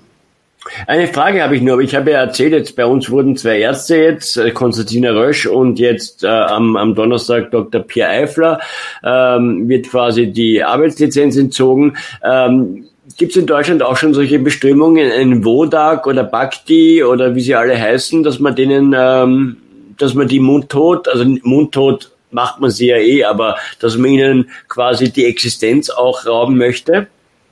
Na ja, gut, ich weiß jetzt gar nicht, was der Wodak noch macht. Also der Professor Bhakti ist ja eh äh, in Pension, also der ist äh, nicht mehr aktiv. Das heißt, mhm. den kann man nicht rausschmeißen. Man hatte ihm ganz am Anfang einfach mal sein E-Mail-Account gesperrt. ja, also solche Sachen, ja. Äh, und ähm, ja, also wie gesagt, es gibt momentan Druck äh, über die Ärztekammern und so weiter bei den Ärzten, die zu laut schreien, aber bis jetzt hat man auch so die ganz harten Exempel da noch nicht statuiert. Ich weiß, dass äh, äh, bei Bachheimer.com gab es ja einen äh, Arzt aus einer Münchner Klinik, äh, der immer hochinteressante Sachen geschrieben hat, äh, wie es wirklich ist, wie es bei ihm aussieht. Das war super spannend. Er hat jetzt auch wieder geschrieben, er ist jetzt aber woanders, weil man hat ihn wohl aufgrund dessen eben wirklich halt auch da rausgeschmissen, also oder nahegelegt zu gehen. Also das war auch bei ihm so, obwohl er wirklich nichts Schlimmes geschrieben hat und noch nicht mal mit Namen und so weiter. Aber äh, man hat es natürlich rausgekriegt und äh, er ist im, im Endeffekt aus diesem Krankenhaus rausgeflogen. Also es passiert überall. Momentan, wer sich zu laut äußert, läuft definitiv Gefahr, seinen Job zu verlieren. Das ist deswegen Hut ab vor allen Menschen, die das trotzdem machen, ähm, weil also einfach über, drüber hinweg gesehen wird in den meisten Fällen nicht. Ja, und je, je bekannter diese Menschen sind und je, je kompetenter sie sind, desto wahrscheinlicher ist es, dass sie richtig Ärger kriegen. Ja. Ich muss auch sagen, jetzt eine Lanze brechen für einen meiner ehemaligen Arbeitgeber Servus TV. Die haben den Herrn Bakti jetzt zum zweiten Mal eingeladen da doch der Herr Wegscheider, der Chef, also äh, Chefredakteur der Nachrichtenredaktion ist, äh, gesagt, äh, dass das von YouTube alles zensiert wurde, der erste Talk.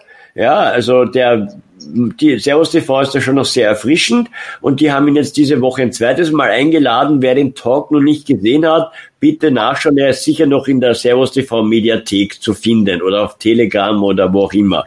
Dann habe ich hier ein Buch zugeschickt bekommen, äh, das natürlich genau das Ding offiziellen Spin vertritt, ja, Shutdown von der Corona-Krise zur Jahrhundertpandemie von einer Frau Dr. Ina Knobloch Notfallpläne, biologische Kriegswaffen, unkontrollierbare Aus Ausbrüche. Dr. Ina Knobloch deckt auf, was wirklich hinter der Corona-Krise steckt, was uns unmittelbar und langfristig bevorsteht. Der dramatische Wettlauf gegen das Coronavirus stürzt die Weltwirtschaft in den Abgrund. Genau darum geht's ja.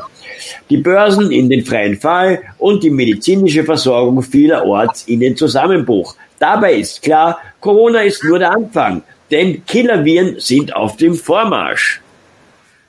Ja? Also auch hier wird wieder mit der Angst gearbeitet. Das deckt sich mit dem Papier mit 2025, ja, weil äh, Viren heißt ja mutieren, das heißt, man müsste sich ja eigentlich jetzt, jetzt jedes halbe Jahr impfen lassen, weil ja die Viren weiter mutieren.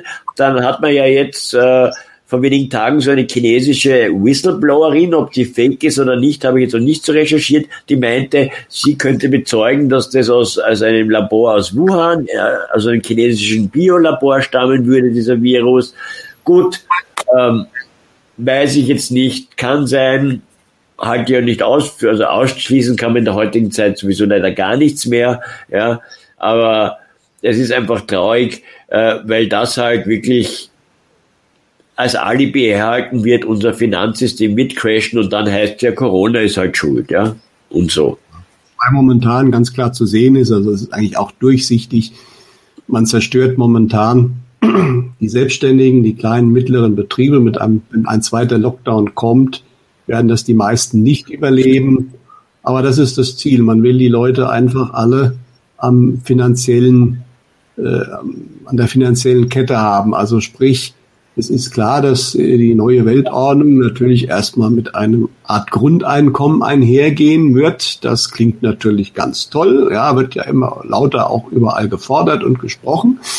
Äh, aber es wird dann am Ende so sein, dass die Menschen entweder beim Großkonzern arbeiten, weil die werden natürlich größtenteils überleben, oder eben vom Staat Geld kriegen. Und dann habe ich natürlich alle an der finanziellen Fessel. In dem Moment, wo ich jemanden als nicht brav oder als äh, subversiv oder wie auch immer äh, definiere, drehe ich dem einfach den Geldhahn zu. Und in dem Moment ist der halt, äh, hängt der halt, wie gesagt, dran. Also man will eigentlich die unabhängigen Menschen, so weit wie es geht, weghaben. Das ist das Ziel. Deswegen auch unbedingt dieser zweite Lockdown, weil das haut genau diese Unternehmen und Selbstständigen dann endgültig um. Ja.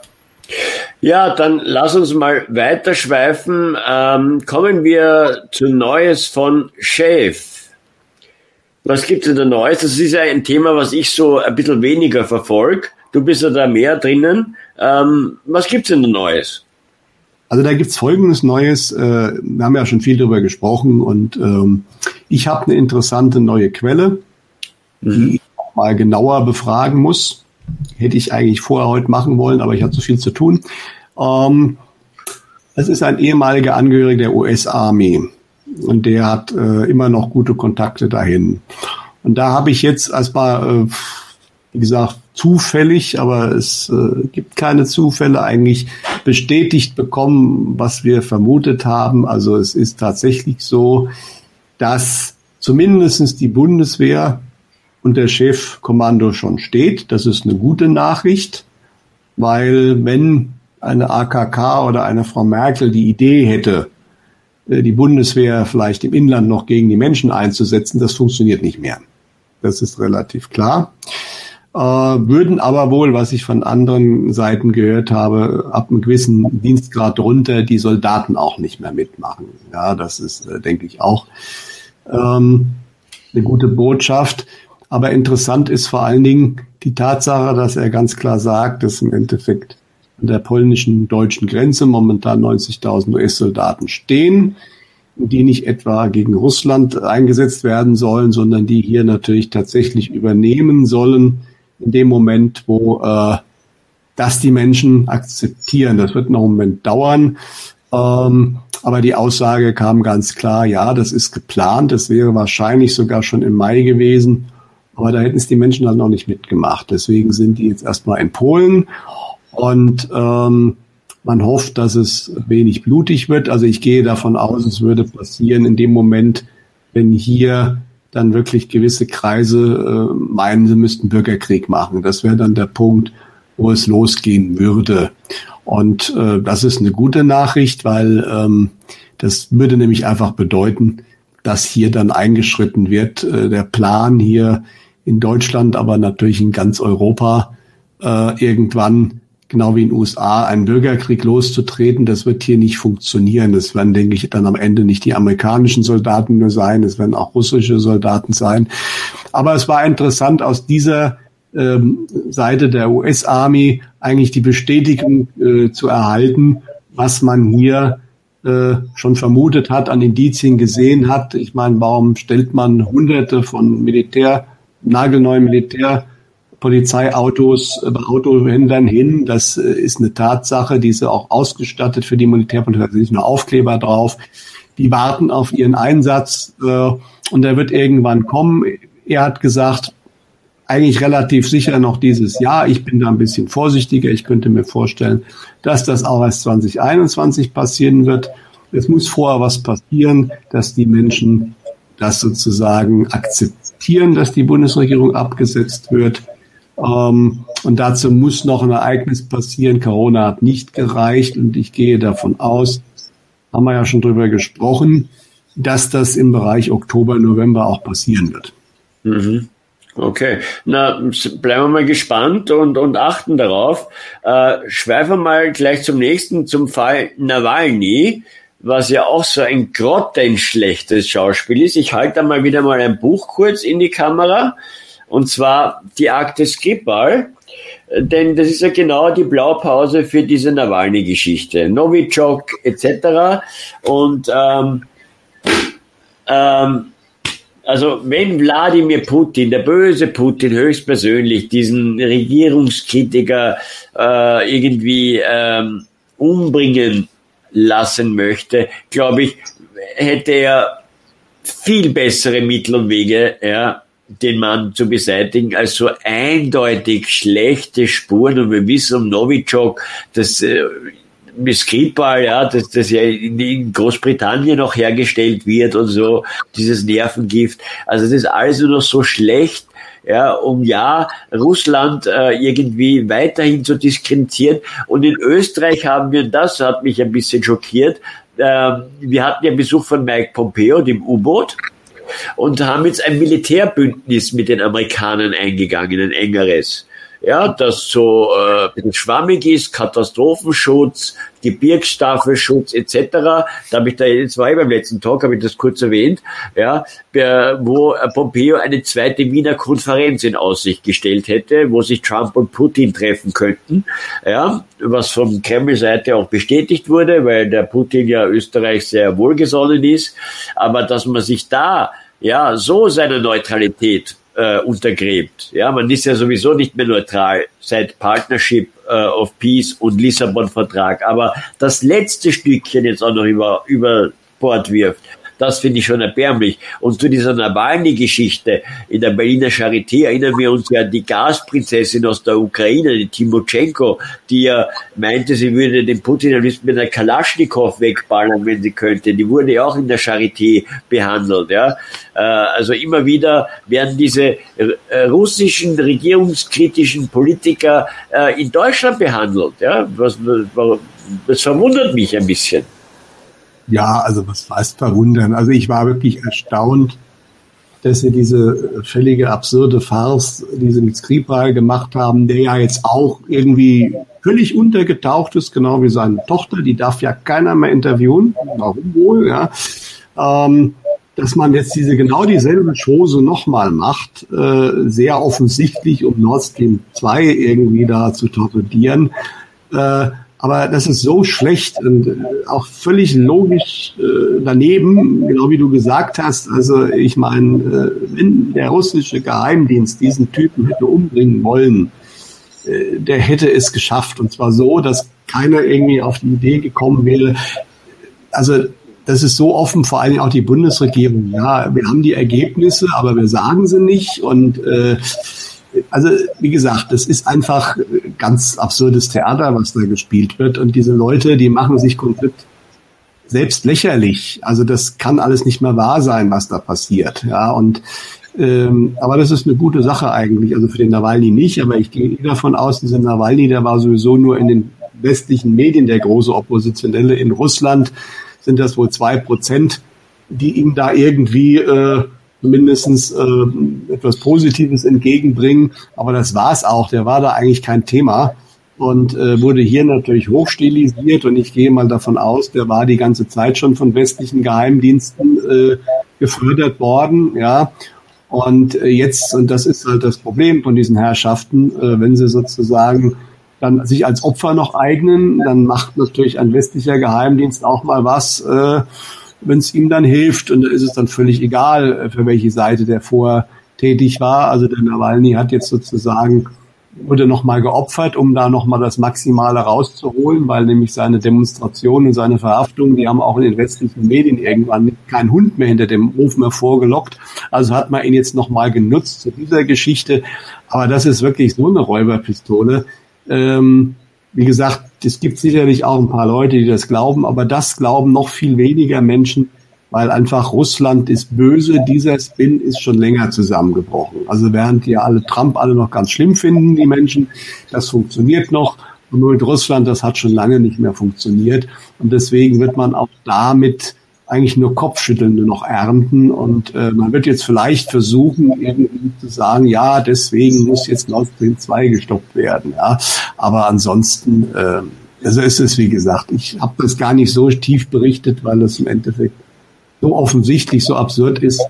Äh, und das ist, glaube ich, auch äh, gegenüber den anderen Themen, die wir haben, so eine Nebenepisode, die dann auch relativ schnell äh, wieder komplett verschwunden sein wird. Wird sich keiner mehr für interessieren. Ja, ja. Kommen wir zwangsläufig zum 19. Jahrestag von 9-11, der sich ja vor wenigen Tagen ergeben hat ähm, bis dato nicht aufgeklärt. Glaubst du noch dran, dass Trump jemals, äh, sollte er jetzt, und davon gehen wir ja aus, eine zweite Amtszeit erhalten, dass er da das aufklären wird, können, dürfen? Ja, also ich denke, in der zweiten Amtszeit wird einiges passieren. Wir reden gleich nochmal drüber, äh, über die zweite Amtszeit, beziehungsweise ob sie kommt. Aber ähm, ich denke, das wird passieren, ja.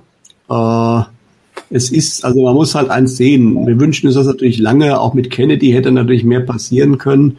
Aber das Ganze läuft auch von der Gegenseite her nach einem äh, sehr gut ausgearbeiteten Plan, was, wann, wie veröffentlicht wird. Und es wird losgehen mit den Verfehlungen der Demokraten im Bereich Pfizer und so weiter. Er hat jetzt eine, am 7. September eine interessante Rede gehalten. Der Trump, die sollte man sich durchlesen oder mal anhören wo er ja erstmal gesagt hat, auch gegenüber den Militärs, dass die immer nur Krieg wollen. Das ist natürlich eine richtige Aussage. Es geht natürlich nicht ums Militär allgemein, aber natürlich um die tiefen Startteile.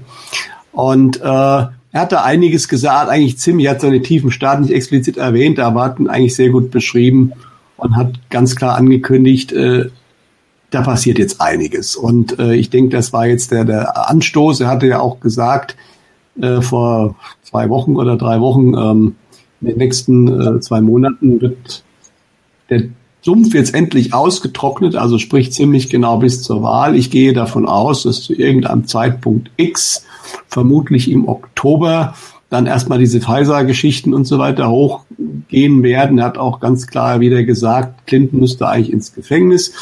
Äh, das wird man kurz vor der Wahl machen. Das wird zu einem ganz speziellen Zeitpunkt passieren. Und ähm, dann danach werden die Sachen weiter hochkommen. Dann werden andere Dinge hochkommen und irgendwann bin ich mir relativ sicher, wird auch 9-11 natürlich hochkommen. Aber das kommt zu einem bestimmten Zeitpunkt X. Und äh, der ist, glaube ich, also die, die Abfolge ist ziemlich genau geplant. Und deswegen ist da momentan noch nichts passiert. Genauso Kennedy wird hochkommen, ganz sicher. Ja. Mhm. Ja, ich habe zu 9-11 auf meinem Blog wirklich eine beeindruckende Datensammlung. Äh, ich werde es in der Videobeschreibung verlinken, wo ich wirklich alles zusammengetragen habe. Also ich, das ist fast schon wie ein Buch. Ja, ähm, kann sich jeder mal ähm, schlau machen. Das ist, sind keine Spekulationen oder irgendwelche kruden Thesen. Das ist alles faktenbasiertes Material von Wissenschaftlern, Feuerwehrmännern, Piloten etc. pp. Ja, habe ich da schön zusammengetragen, wird laufend erweitert, diese Datenbank, und da hat er dann Nile aber auch äh, gesagt, tolle Arbeit, und es hat mich schon, äh, wenn der mich da adelt, ja, dann finde ich, äh, ist das schon was wert.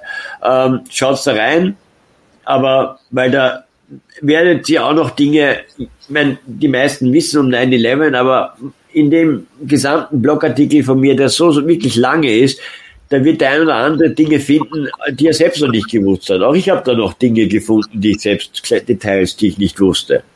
Ja, ich lege große Hoffnungen darauf, dass dieses Verbrechen, denn mit Beginn des 21. Jahrhunderts hat sich ja unsere Gesellschaft massiv gewandelt. Ein paar wenige positive Aspekte, aber der Großteil eher negative Entwicklungen.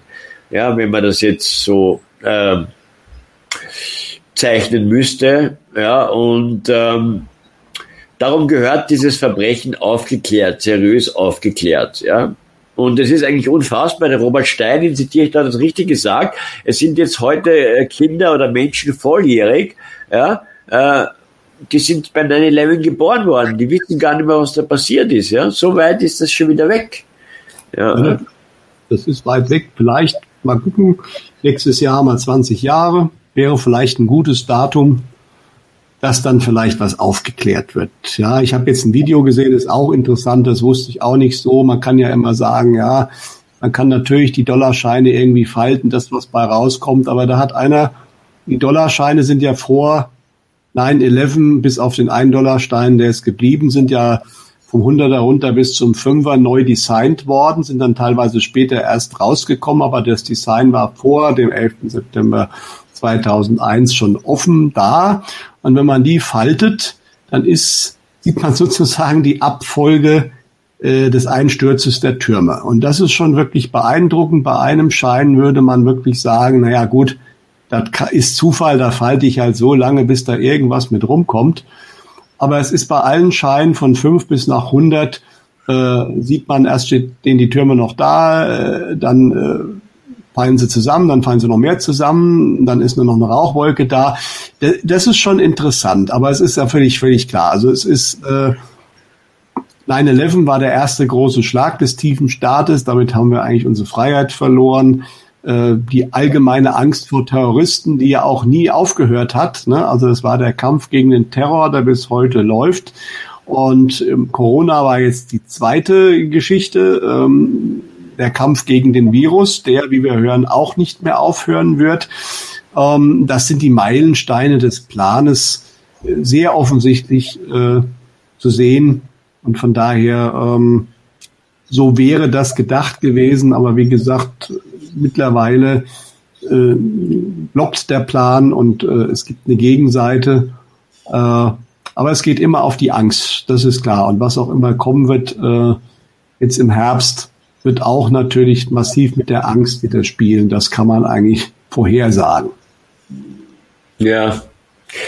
Ja, hoffen wir, dass da auch was passiert in Zukunft, Aufklärung. Wir bleiben ja optimistisch.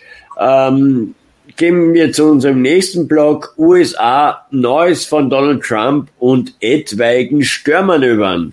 Donald Trump ähm, ist ja mitten im Wahlkampf und ähm, jetzt gab es ja da so einen komischen 17-jährigen äh, Trump-Gegner, der da äh, herumgeballert hat, ja, auf irgendeiner Veranstaltung.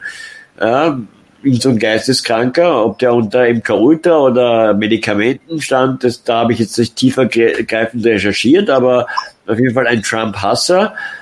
Ja, und, und, das ist schon ein Wahnsinn, ja, was sich da abspielt überall orts. Ja. Also das war so noch nicht da. Das hat Trump auch am 7. September sehr genau gesagt, hat gesagt, das gab so noch nicht und äh, diese Wahl ist nicht einfach nur eine Wahl. Es ist tatsächlich so, dass sich mit dieser Wahl das Wohl und Wehe der ganzen Welt entscheidet. Allerdings bin ich mir sehr sicher, dass diese Wahl äh, klar ist, wie die ausgehen wird. Also sprich, es wird dem tiefen Staat nicht mehr gestattet werden, das zu gewinnen, egal was sie machen. Ja, und während ja die ganze Zeit die Umfragen beiden vorweg gesehen haben, völlig absurd. Der ist ja fast nie zu sehen, der Kerl. Ja, der versteckt sich ja. Ähm, ist es so, dass mittlerweile sogar die offiziellen Umfragen zugeben müssen, dass Trump aufholen würde. Äh, das eine Institut, das äh, den Sieg von Trump schon richtig vorhergesagt hatte, 2016, die das primär anhand von Internetanalysen machen, haben auch ganz klar gesagt, das sieht bisher noch viel mehr danach aus. Ich denke, Trump wird gewinnen. Das wissen auch die Demokraten. Und dann ist natürlich interessant, was, also man hat ja dem Trump auch immer vorgeworfen, wenn er verlieren würde, würde er das Weiße Haus nicht verlassen. Und dann wird jetzt ja schon diskutiert, ob man dann mit Militär entfernen muss. Aber tatsächlich ist es so, dass die Demokraten selbst, also die Pelosi hat ja da einige Sachen losgelassen, aber auch die Clinton hat wörtlich gesagt, also der Biden, der darf sozusagen, auch wenn er verliert, das nicht akzeptieren. Also es wird ganz klar gesagt, wenn die Demokraten verlieren, wird das nicht akzeptiert werden. Und ähm, es wird spannend sein. Also diese Wahl gab es so, wie gesagt, noch gar nicht. Sie spaltet natürlich die USA, das ist ein Riesenproblem. Wobei viele demokratische Wähler mittlerweile auch sagen, also, äh, also da gerade machen, also sei es, haben wir darüber gesprochen, mit der Unterstützung wie Black Lives Matter und Antifa, das halt absolut Chaos ist in einigen Städten, in New York ziehen wollen lassen, dass die Leute weg, die leisten können. Ja, ähm, aber eben auch, was jetzt wirklich da für Aussagen kommen, äh, völlig klar sind, das ist Demokratie, das ist einfach, äh, also man merkt, bei dieser Wahl geht es um alles und ähm, deutet aber auch viele hellseherische äh, Aussagen sagen ganz klar, Trump wird gewinnen. Alles andere wäre, also ist ja auch nicht klar. Ich meine, die Demokraten, die einzige Botschaft, die die wirklich haben, die haben ja sachlich momentan sehr wenig in ihrem Wahlkampf sondern die Botschaft bei allen ist immer nur. Und diese Botschaften sind noch nie gut angekommen. Wenn ich einfach nur gegen etwas bringe, das beschädigt mich selbst. Das ist, war noch nie eine gute Idee, das zu machen. Und ähm, ich denke, das wird noch dreckig werden. Das, das wird viel dreckiger werden noch November. Ja, es, äh, weil es geht wirklich um alles. Ja, und äh, die Frage ist, wie täglich es wird, wird die Wahl stattfinden am 3. November. Wir erwarten das große Ereignis. Äh, vielleicht kommt es vorher, vielleicht kommt es aber auch nachher. Und eben, wenn die Trump-Wahl für ihn positiv gelaufen ist, dass die Gegenseite versucht dann so, da irgendwas äh, hinzukriegen, dass das dann doch nicht realisiert wird, seine zweite Amtszeit. Ja, weil ihm ist, glaube ich, allen auch klar, wenn eine zweite Amtszeit da ist, dann wird äh, viel passieren und dann werden auch die Menschen bereit sein, das zu akzeptieren, was alles aufgedeckt wird. Ja, ja, ja. Also wir müssen nach USA jetzt schauen. Das wird äh, super spannend werden. Äh, nicht wer gewinnt, aber wie gesagt, was noch alles passiert bis dahin. Ja, auf jeden Fall, ja. Jetzt bleibt spannend. Ich meine, Joe Biden hat ja auch wieder so ein paar skurrile Interviews gegeben, wo ich mir gedacht habe, mein Gott, also wie wir es letztens besprochen haben, die Demokraten wollen anscheinend nicht gewinnen, ja, weil sonst ähm, würde man ja diesen schuldigen Kauz nicht äh, aufstellen. Jetzt soll es ja auch mutmaßliche Pedo-Verbindungen zu dieser Susan Rice geben. Ja, aber das, äh, da bin ich noch ein bisschen vorsichtig, aber die soll es geben auch, die als Vize eingeplant war. Äh, mit mal schauen, aber da haben ja einige, vor allem Hollywood, da gibt's ja einige Leute, die genug Dreck am Stecken haben. Äh, und äh, ich hoffe, dass da jetzt langsam auch äh, Maxwell, Dershowitz und Kevin Spacey und wie sie alle heißen, ja. Und, und jetzt gab's ja auf Netflix eine Doku, die wirklich so, ähm, ja, wie soll man sagen, ähm, ein österreichischer Radiosender hat auf seiner Webseite gemeint, ähm, jeder, der diese Netflix-Doku kritisiert, äh, äh, wäre homophob. Weil wenn wir totaler, das ist einerseits äh, satanistisch, ja, äh, als auch äh, äh, geht in die Pedo-Ecke. Ja? Äh, ich weiß, Cutie heißt der Film, Cuties. Ja, genau. Also ich habe es nicht gesehen, ich habe nur äh, äh, die Berichte darüber gesehen. Es sind halt relativ äh, junge Mädchen, ich glaube zehn oder wie alt die sind, ja. Ja. Und die werden halt da dargestellt in Posen und Kleidung. Das ist halt schon sehr, sehr, um es mal vorsehen. Also da werden sich einige Pädophile den häufig anschauen, um es mal so zu sagen. Ja, das geht natürlich genau in die Richtung, was man ja erreichen will, auch mit Frühsexualisierung und was in den Schulen da passiert. Das passt absolut ins Bild. Aber daran sieht man halt auch, äh, wie offen man momentan versucht, diese Sachen wirklich in die Öffentlichkeit zu bringen und als normal darzustellen. Darum geht es ja. Ne? Ähm, und die Leute, die sich aufregen, sind auf einmal die Bösen, die sagen, äh, das geht nicht, das geht viel zu weit, äh, diese Serie. Und äh, das sind dann auf einmal die, die ja gegen irgendwelche Homosexuellen wären oder sonst was.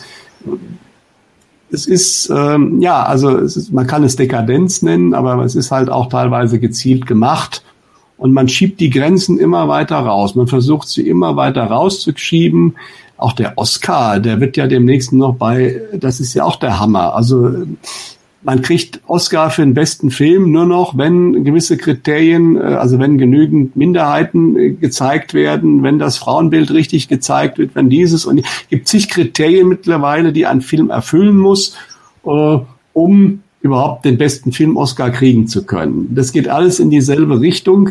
Ähm, ich denke, das bricht aber auch zusammen. Schlimm ist es halt wirklich, wenn solche Serien rauskommen, wo wirklich ja. immer Grenzen fallen gelassen werden zu dem, äh, was, äh, wie gesagt, noch in irgendeiner Weise vertretbar ist.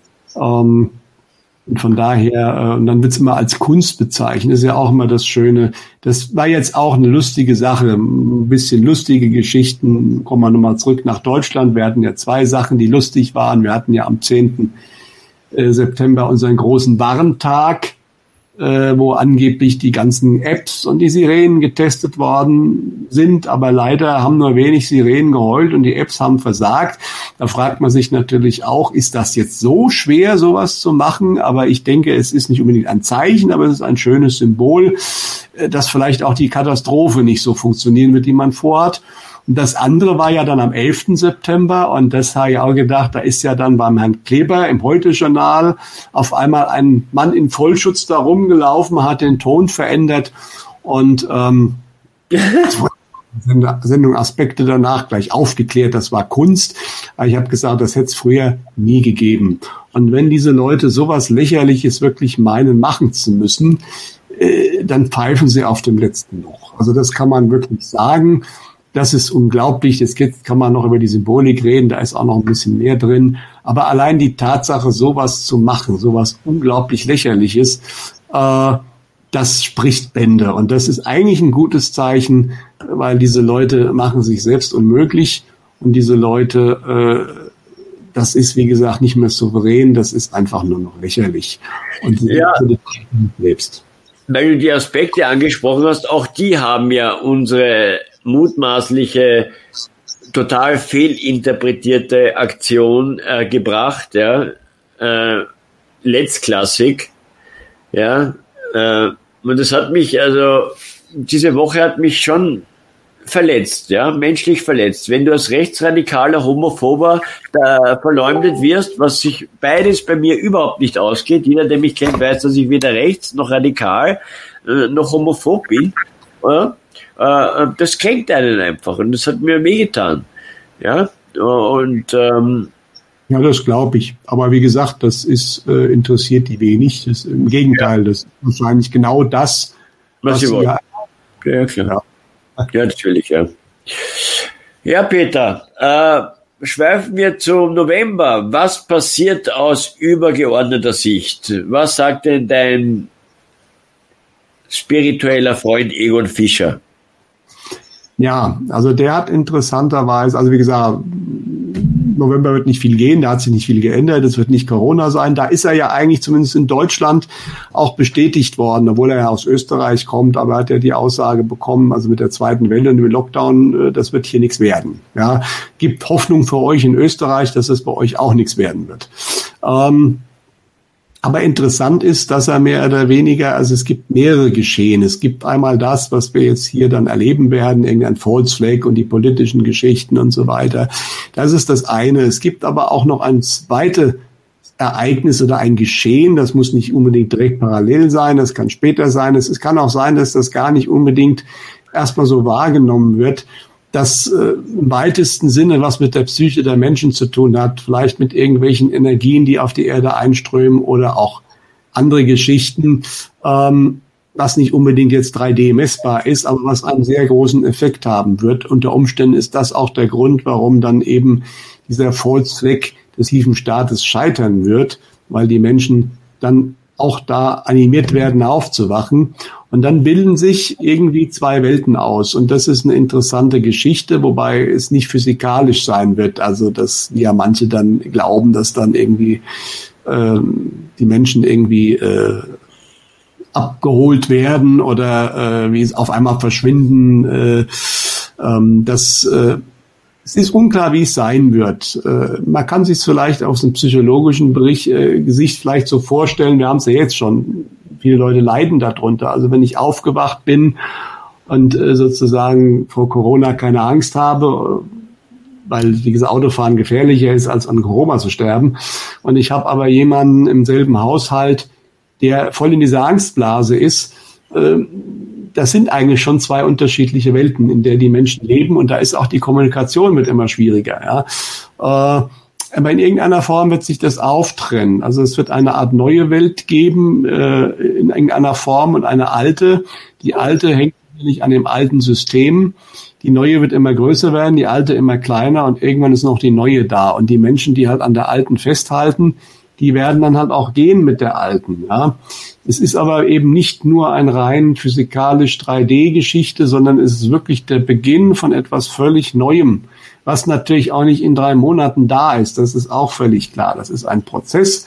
Äh, aber das Ganze ist viel, viel größer, als man äh, das momentan, also wahrscheinlich auch viele Aufgewachte auch nur ansatzweise annehmen würden, was da passiert. Und das macht die Sache natürlich auch sehr hoffnungsvoll, weil eigentlich ist alles schon entschieden. Er hat sogar Hinweise darauf, dass viele Sachen, die vielleicht hätten kommen können, auch was in der Offenbarung beschrieben ist, einfach äh, überholt ist und nicht mehr so arg kommen wird. Ja, das sind gute Nachrichten. Nichtsdestotrotz ist es völlig klar, es wird ordentlich rumpeln, aber er hat halt auch, und das ist auch, wie soll ich sagen, für sich persönlich kriegt er auch manchmal konkrete Aussagen, wie seine Zukunft ist. Und die klingt eben nicht so, als würde alles total zusammenbrechen in den nächsten Jahren oder im nächsten Jahr und äh, es wird gar nichts mehr gehen. Nein, er wird beruflich weiter tätig sein, er wird sogar rumreisen, äh, wobei auch die Aussage ist, also so Urlaubsreisen, so zum Spaß, das wird aber wohl ziemlich weg sein. Also das wird es wohl in der nächsten Zeit nicht mehr geben wobei nicht gesagt würde, dass man gar nicht mehr im Urlaub fahren kann. Aber ich könnte mir vielleicht vorstellen, dass die Menschen einfach kein Geld und keinen Kopf mehr haben, um an Urlaub zu denken in der nächsten Zeit. Das könnte so ein, ein äh, wie sage ich, Begriff sein. Also wir müssen es abwarten. Tatsache ist, und das höre ich von immer mehr Leuten, die irgendwelche Fähigkeiten haben, also alle sind irgendwo im Bereich, sagen wir mal im weitesten Sinne, Oktober bis Dezember erwarten sie was, ja. Es weiß keiner genau, was kommt. Sie wissen alle, es wird wahrscheinlich dazu führen, dass wirklich die Sachen stocken, dass nicht mehr viel geht, zeitweise, zeitweise wohlgemerkt. Aber die Grundaussage ist bei allen eben auch, was da passiert, ist mittellangfristig was Gutes. Und das ist, denke ich, eine ganz wichtige Aussage. Äh, wir werden es abwarten müssen, ähm, was es letztendlich sein wird. Aber es keine Panik. Vorbereitung habe ich schon ein paar Mal gesagt. Äh, und dann kann man der Sache entspannt entgegensehen, teilweise sogar freudig, gerade wenn man viele Menschen um sich hat, die eben noch nicht aufgewacht sind. Das wird ein lauter Wecker sein. Ich hatte ja Anfang des Jahres, äh, bevor ja. Corona losging, äh, schon geschrieben und auch bei Vorträgen gesagt, Jahr 2020 wird Jahr des Weckers werden. Ja? Hat das auch dargestellt. Und der Wecker hat im Frühjahr geklingelt mit Corona. Und ich bin mir relativ sicher, er wird im März, äh, im Herbst nochmal klingeln und zwar viel, viel lauter. Ja, und äh, das wird einige Menschen, die jetzt noch immer in ihrem Weltbild sind, na, das wird schon wieder alles wieder, ist alles wieder wie vorher. Ich denke, danach wenn sie das begraben können und das wird dann dazu führen, dass man mit einigen Menschen wieder reden können wird. Und deswegen ist das eine gute Sache und deswegen wird es auch passieren, davon gehe ich aus. Ja, da gehe ich auch davon aus, dass sich da hoffentlich was bessern wird. Kommen wir zu unserem letzten Thema, Neues aus dem Weltraum. Die Wissenschaft äußerte sich oder äußert sich jetzt in einer Taskforce zu diesen Navy-UFO-Videos. Wie hast du das jetzt wahrgenommen? Ich habe das jetzt ehrlich gesagt gar nicht so direkt verfolgt. Klär mich erstmal auf. Naja, also die, das Pentagon hat ja verkündet, dass man jetzt quasi äh, Wissenschaftler engagieren möchte, einen, einen Experten, ein Expertengremium, die diese äh, Abfangjägerbilder auswerten möchten.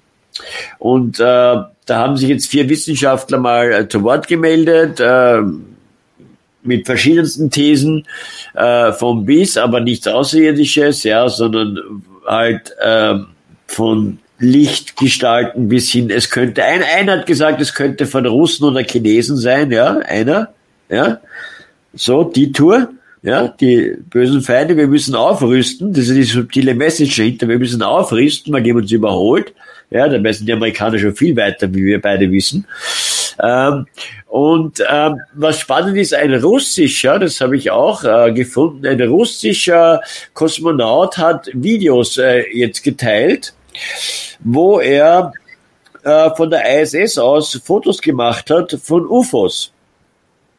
Hast du es mitbekommen? Das habe ich noch gar nicht mitbekommen, siehst du? Ja, ich werde das dann alles in der Vollversion einblenden. Also ich, ich lese mal vor, das ist halt auf Englisch. Äh, ich versuche es mal so, so schnell auf Deutsch zu übersetzen. Also der hat von der ISS aus, eben ein russischer Kosmonaut, ähm, und er, er hat auf Twitter, er heißt Ivan Wagner, Wagner mit V, ja, äh, äh, hat ein Ein-Minuten-Video auf Twitter gepostet, äh, showing the peak of the Aurora Australis and it's moving between the uh, Antarctic and Antarctic and Australia. In, Im Video sieht man äh, etwas, äh, nicht nur die Aurora, ja, sagt er, äh, und äh, diese Flugmanöver beschreibt er und ähm, eben auch ähm, da werden Fotos, auch ein, ein Foto gezeigt von ihm, und das werde ich dann alles einblenden. Er schreibt da Experten, äh, Expertengremium will, will dieses Foto jetzt auch studieren von ihm, äh, dass er von der ISS aus geschossen hat, das Ganze vom 21. August diesen Jahres. Ja, also tut sich wirklich einiges.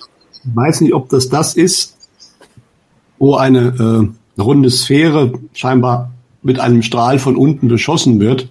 Nee, nee, das ist nur so ein Kreis zu sehen.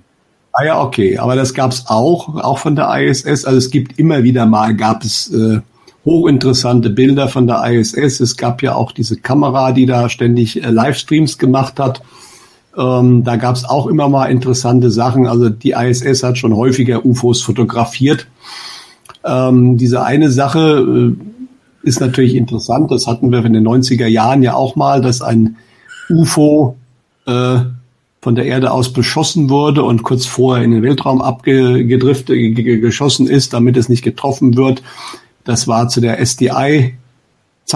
Das wurde vom Space Shuttle aus äh, gefilmt, ist im Internet. Das habe ich in den 90er Jahren aber tatsächlich auch gesehen. Da war die Aussage der NASA, es wären nur Eiskristalle gewesen, aber das ist kompletter Schwachsinn, wenn man sich das anschaut.